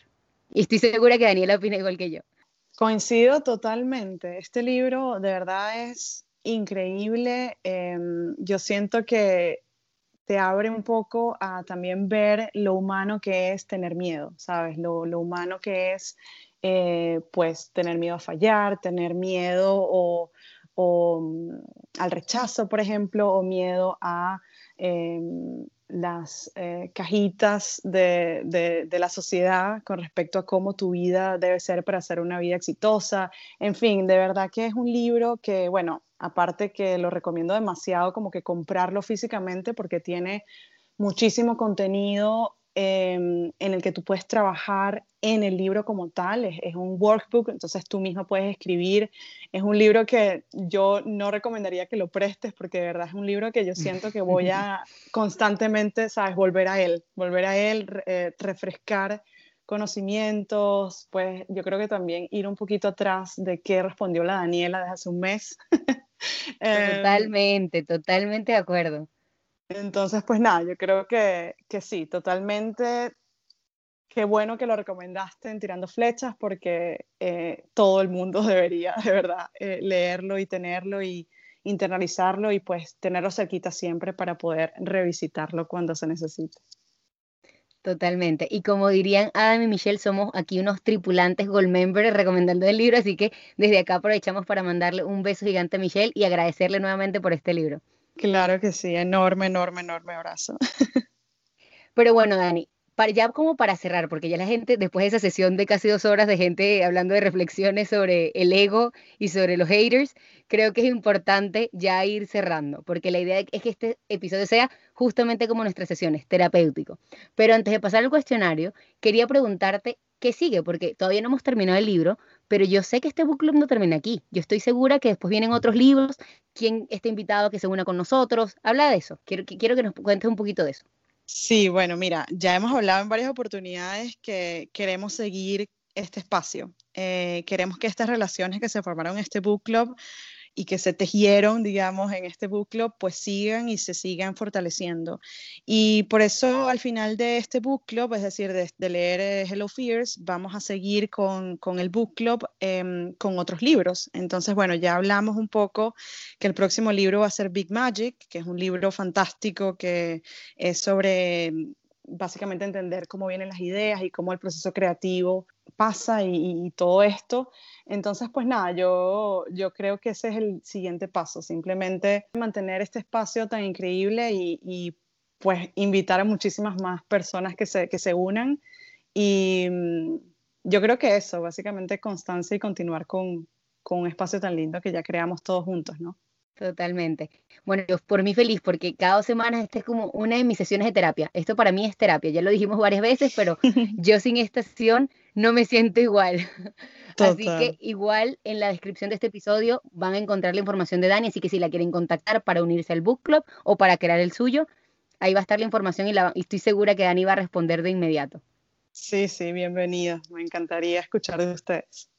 Pero bueno, Dani, yo particularmente tenía mis dudas sobre si hacíamos el cuestionario final o no, porque justamente, como ya dije antes, Dani no puede faltar en la segunda temporada de Tirando Flecha, ya va a tener su propio episodio, pero después me puse a pensar, este es el episodio final de temporada y ese cuestionario va a cambiar, así que quiero que Dani responda este cuestionario porque es la última persona que va a responder el primer cuestionario dando en el blanco, así que Dani, ¿estás lista? Bueno, vamos a ver. Let's do it. Yo creo que tú siempre estás lista, aunque, aunque a veces te ataque el miedo, tú siempre estás lista, así que estoy segura que lo vas a responder espectacular. A ver, primera pregunta. Cinco palabras que te describan. ¿Que me escriban a mí o que describan toda esta experiencia del book club? Bueno, podemos, podemos hacer un, un merge aquí, podemos mezclarlo. Como te dije, el cuestionario va a cambiar para tu próximo episodio, pero si quieres, podemos seguirlo enfocando un poquito Dani, un poquito el libro, o Dani a través del libro, del book club, como tú quieras. Ok, buenísimo. Eh, cinco palabras que me definan o que definan este espacio eh, o el bucle. Bueno, mira, yo diría, vamos a mezclarlo allí, yo diría capaz em, sororidad, eso es algo que me quedó del book club y de, este espacio tan hermoso de apoyo que tuvimos. Em, este espacio es seguro, entonces seguridad sería una, una palabra también, apoyo, em, reflexión, y libertad. Eso ya sería mucho con, con lo que es con conmigo, conmigo, con, con, Daniela como tal, diría yo. No, y creo que las cinco palabras son muy Daniela, porque sororidad sin duda es algo que está presente en cada sesión en este book club, pero también es algo que, que te caracteriza a ti. Daniela es, de estas mujeres que es la verdadera, la correcta definición de feminista y que de paso apoya a todas esas mujeres y las impulsa a ser mejores. Así que sororidad también te define a ti, Dani, sin duda. Es verdad. Bellísima, por cierto. Segunda pregunta, ¿qué te inspira? Wow, ¿qué me inspira? Em, bueno, si lo enfoco al book club, me inspiran todas las historias. Me inspiran todas las historias que, vulnerables o no, por las que han pasado las personas. Valido demasiado los sentimientos de cada persona y los sentimientos y emociones que están detrás de cada historia. Em, entonces yo diría, eso me inspira muchísimo. Eh, y a mí como Daniela, wow. Em, Sabes que me costaría decir una sola cosa, ¿no? yo diría que me inspira mucho el día a día, me inspira mucho el ahora y el, y el cada momento, ¿no? El cada momento que vivo y el, y el, el presente. Eh, creo que me inspira muchísimo. Me encanta. No, yo estoy segura que la gente ya a esta, a esta altura del episodio ya está súper inspirada y motivada, pero si no, con estas respuestas se van a sentir aún más inspirados para lograr todo lo que se propongan. Y ahorita que ya estamos a punto, ¿sabes? Prácticamente a horas de cerrar el año, tienen que empezar a trabajar ya, en este mismo instante, en todo lo que quieran lograr. No se, no se esperen hasta el primero de enero o hasta un mes en específico o hasta un día en específico, el cambio comienza en el momento y sé que justamente es algo que Dani ha mencionado muchísimas veces en su día a día y por eso creo que es tan importante también mencionarlo ahora. Completamente, completamente. A ver, tercera pregunta. ¿Qué sigue? ¿Cuál es el próximo paso para Dani y Dani como creadora del book club? Wow. bueno, yo creo que, digamos, a raíz de toda esta experiencia y de este año de locura, yo creo que lo que viene creo que es confiar muchísimo más en mí, como atreverme mucho más a, crear esos proyectos que capaz tuve en mente y los dejé pasar por miedo a cualquier cosa. Y yo creo que es eso, es como tener esa, ese empuje y esa confianza en mí misma y en simplemente apostar a, cualquier idea o, lo que sea que tenga en mente pues sin importar si está perfecto, ¿no? Porque tendemos mucho como que esperar que, que lo que sea que pensamos esté perfecto 100% para iniciarlo y capaz ese no es el momento, sino el momento es cuando, cuando, lo, cuando tuviste la idea y cuando simplemente quieres ejecutarla sin que, todo, sin que todas las piezas calcen como deben calzar, ¿no? Exacto, cuando lo sentiste, ese es el mejor momento. Exactamente. Qué lindo. Cuarta pregunta, ¿cuál es tu palabra favorita y por qué? Wow. Qué difícil. Bueno, yo creo que, a ver, si me enfoco en el book club y bueno, también es muy, muy, está muy cercana a mi corazón, yo diría eh, la palabra empatía. Eh, siento que fue algo que estuvo súper presente en cada sesión del book club y creo que seguirá estando. Y mm, pues nada, siento que el mundo necesita mucho más de esa palabra, de, de entender de verdad, entender y apoyar eh, a otras personas y, y, pues ser, eh, ser, ser de apoyo y no de crítica para distintas situaciones por las que las personas pasan y, y pues aprender de ello y no criticarlo, ¿no? Totalmente, totalmente. Y viste, aquí también es- se refleja un poco que esto nos ha unido este año porque empatía también me define a mí, o sea, es una palabra súper importante y que sin duda siento que el mundo necesita. Así que en esa coincidimos. A ver, Dani, pregunta número 5. ¿Cuál es tu mayor miedo? Yo diría que, bueno, hemos hablado ya mucho de- del miedo, pero yo diría que mi mayor miedo es tener miedo, porque tener miedo básicamente pone demasiados peros ante cualquier cosa que tú te propongas. Tener miedo, pues, te, te aparta de, de cumplir tantas cosas increíbles que pueden ayudarte no solo a ti, pero a tantos. Entonces yo diría, si es válido y si makes sense, que tener miedo es mi mayor miedo. Tiene todo el sentido del mundo, ¿verdad que sí? Y, y más aún, no, y, y es súper, súper importante lo que acabas de decir, porque creo que este año nos ha enseñado que hay veces que es inevitable tener miedo, pero en esos casos, en esas situaciones donde tú no lo puedas controlar, al menos no dejes que te paralice.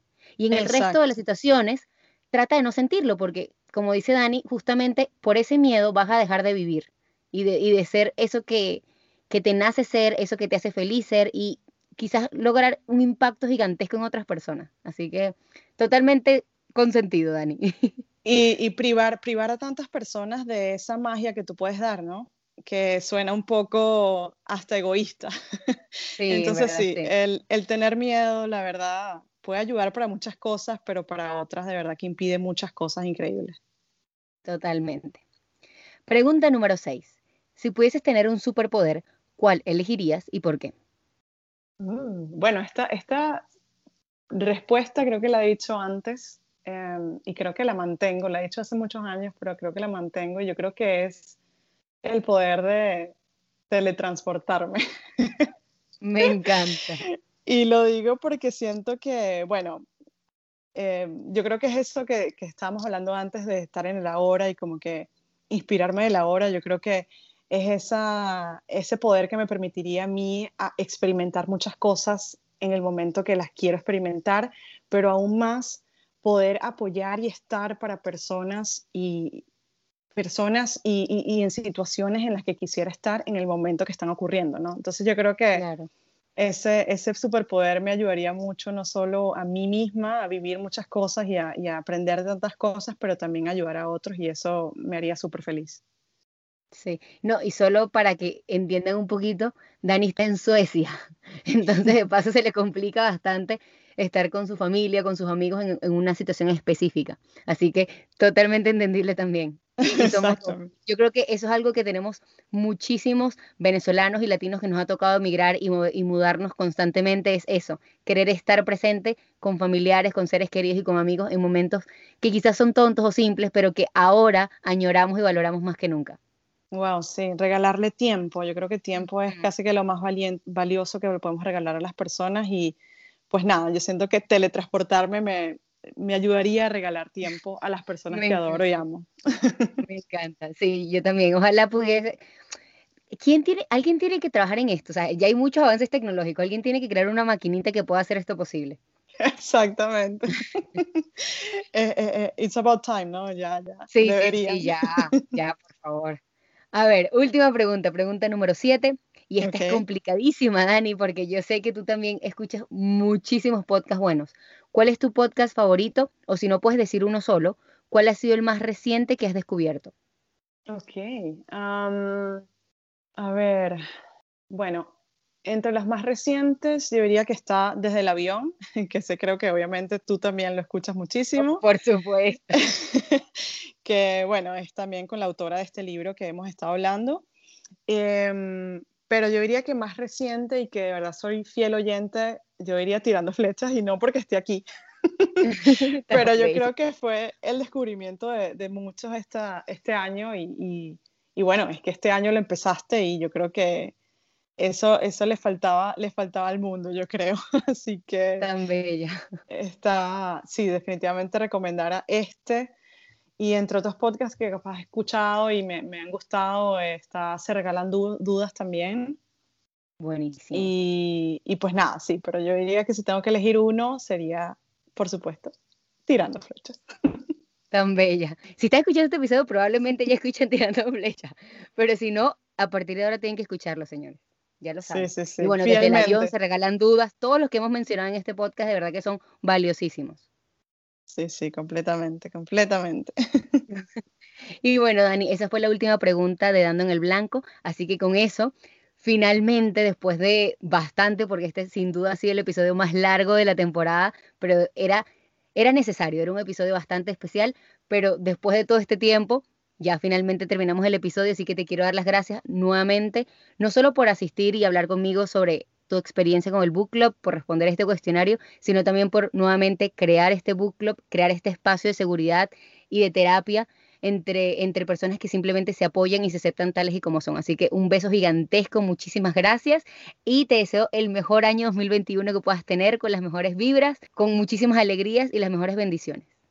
Wow, muchísimas gracias por invitarme y nada, invito a muchísimas personas que, que se animen a hacer su book club y, y, a tener este espacio tan increíble y les recomiendo que escuchen cada segundo de este episodio porque de verdad vale la pena. Un beso grandísimo y muchas gracias. Tan bella.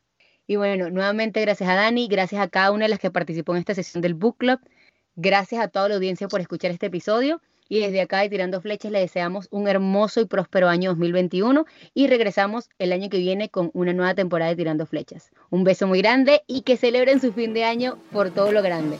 Bye bye.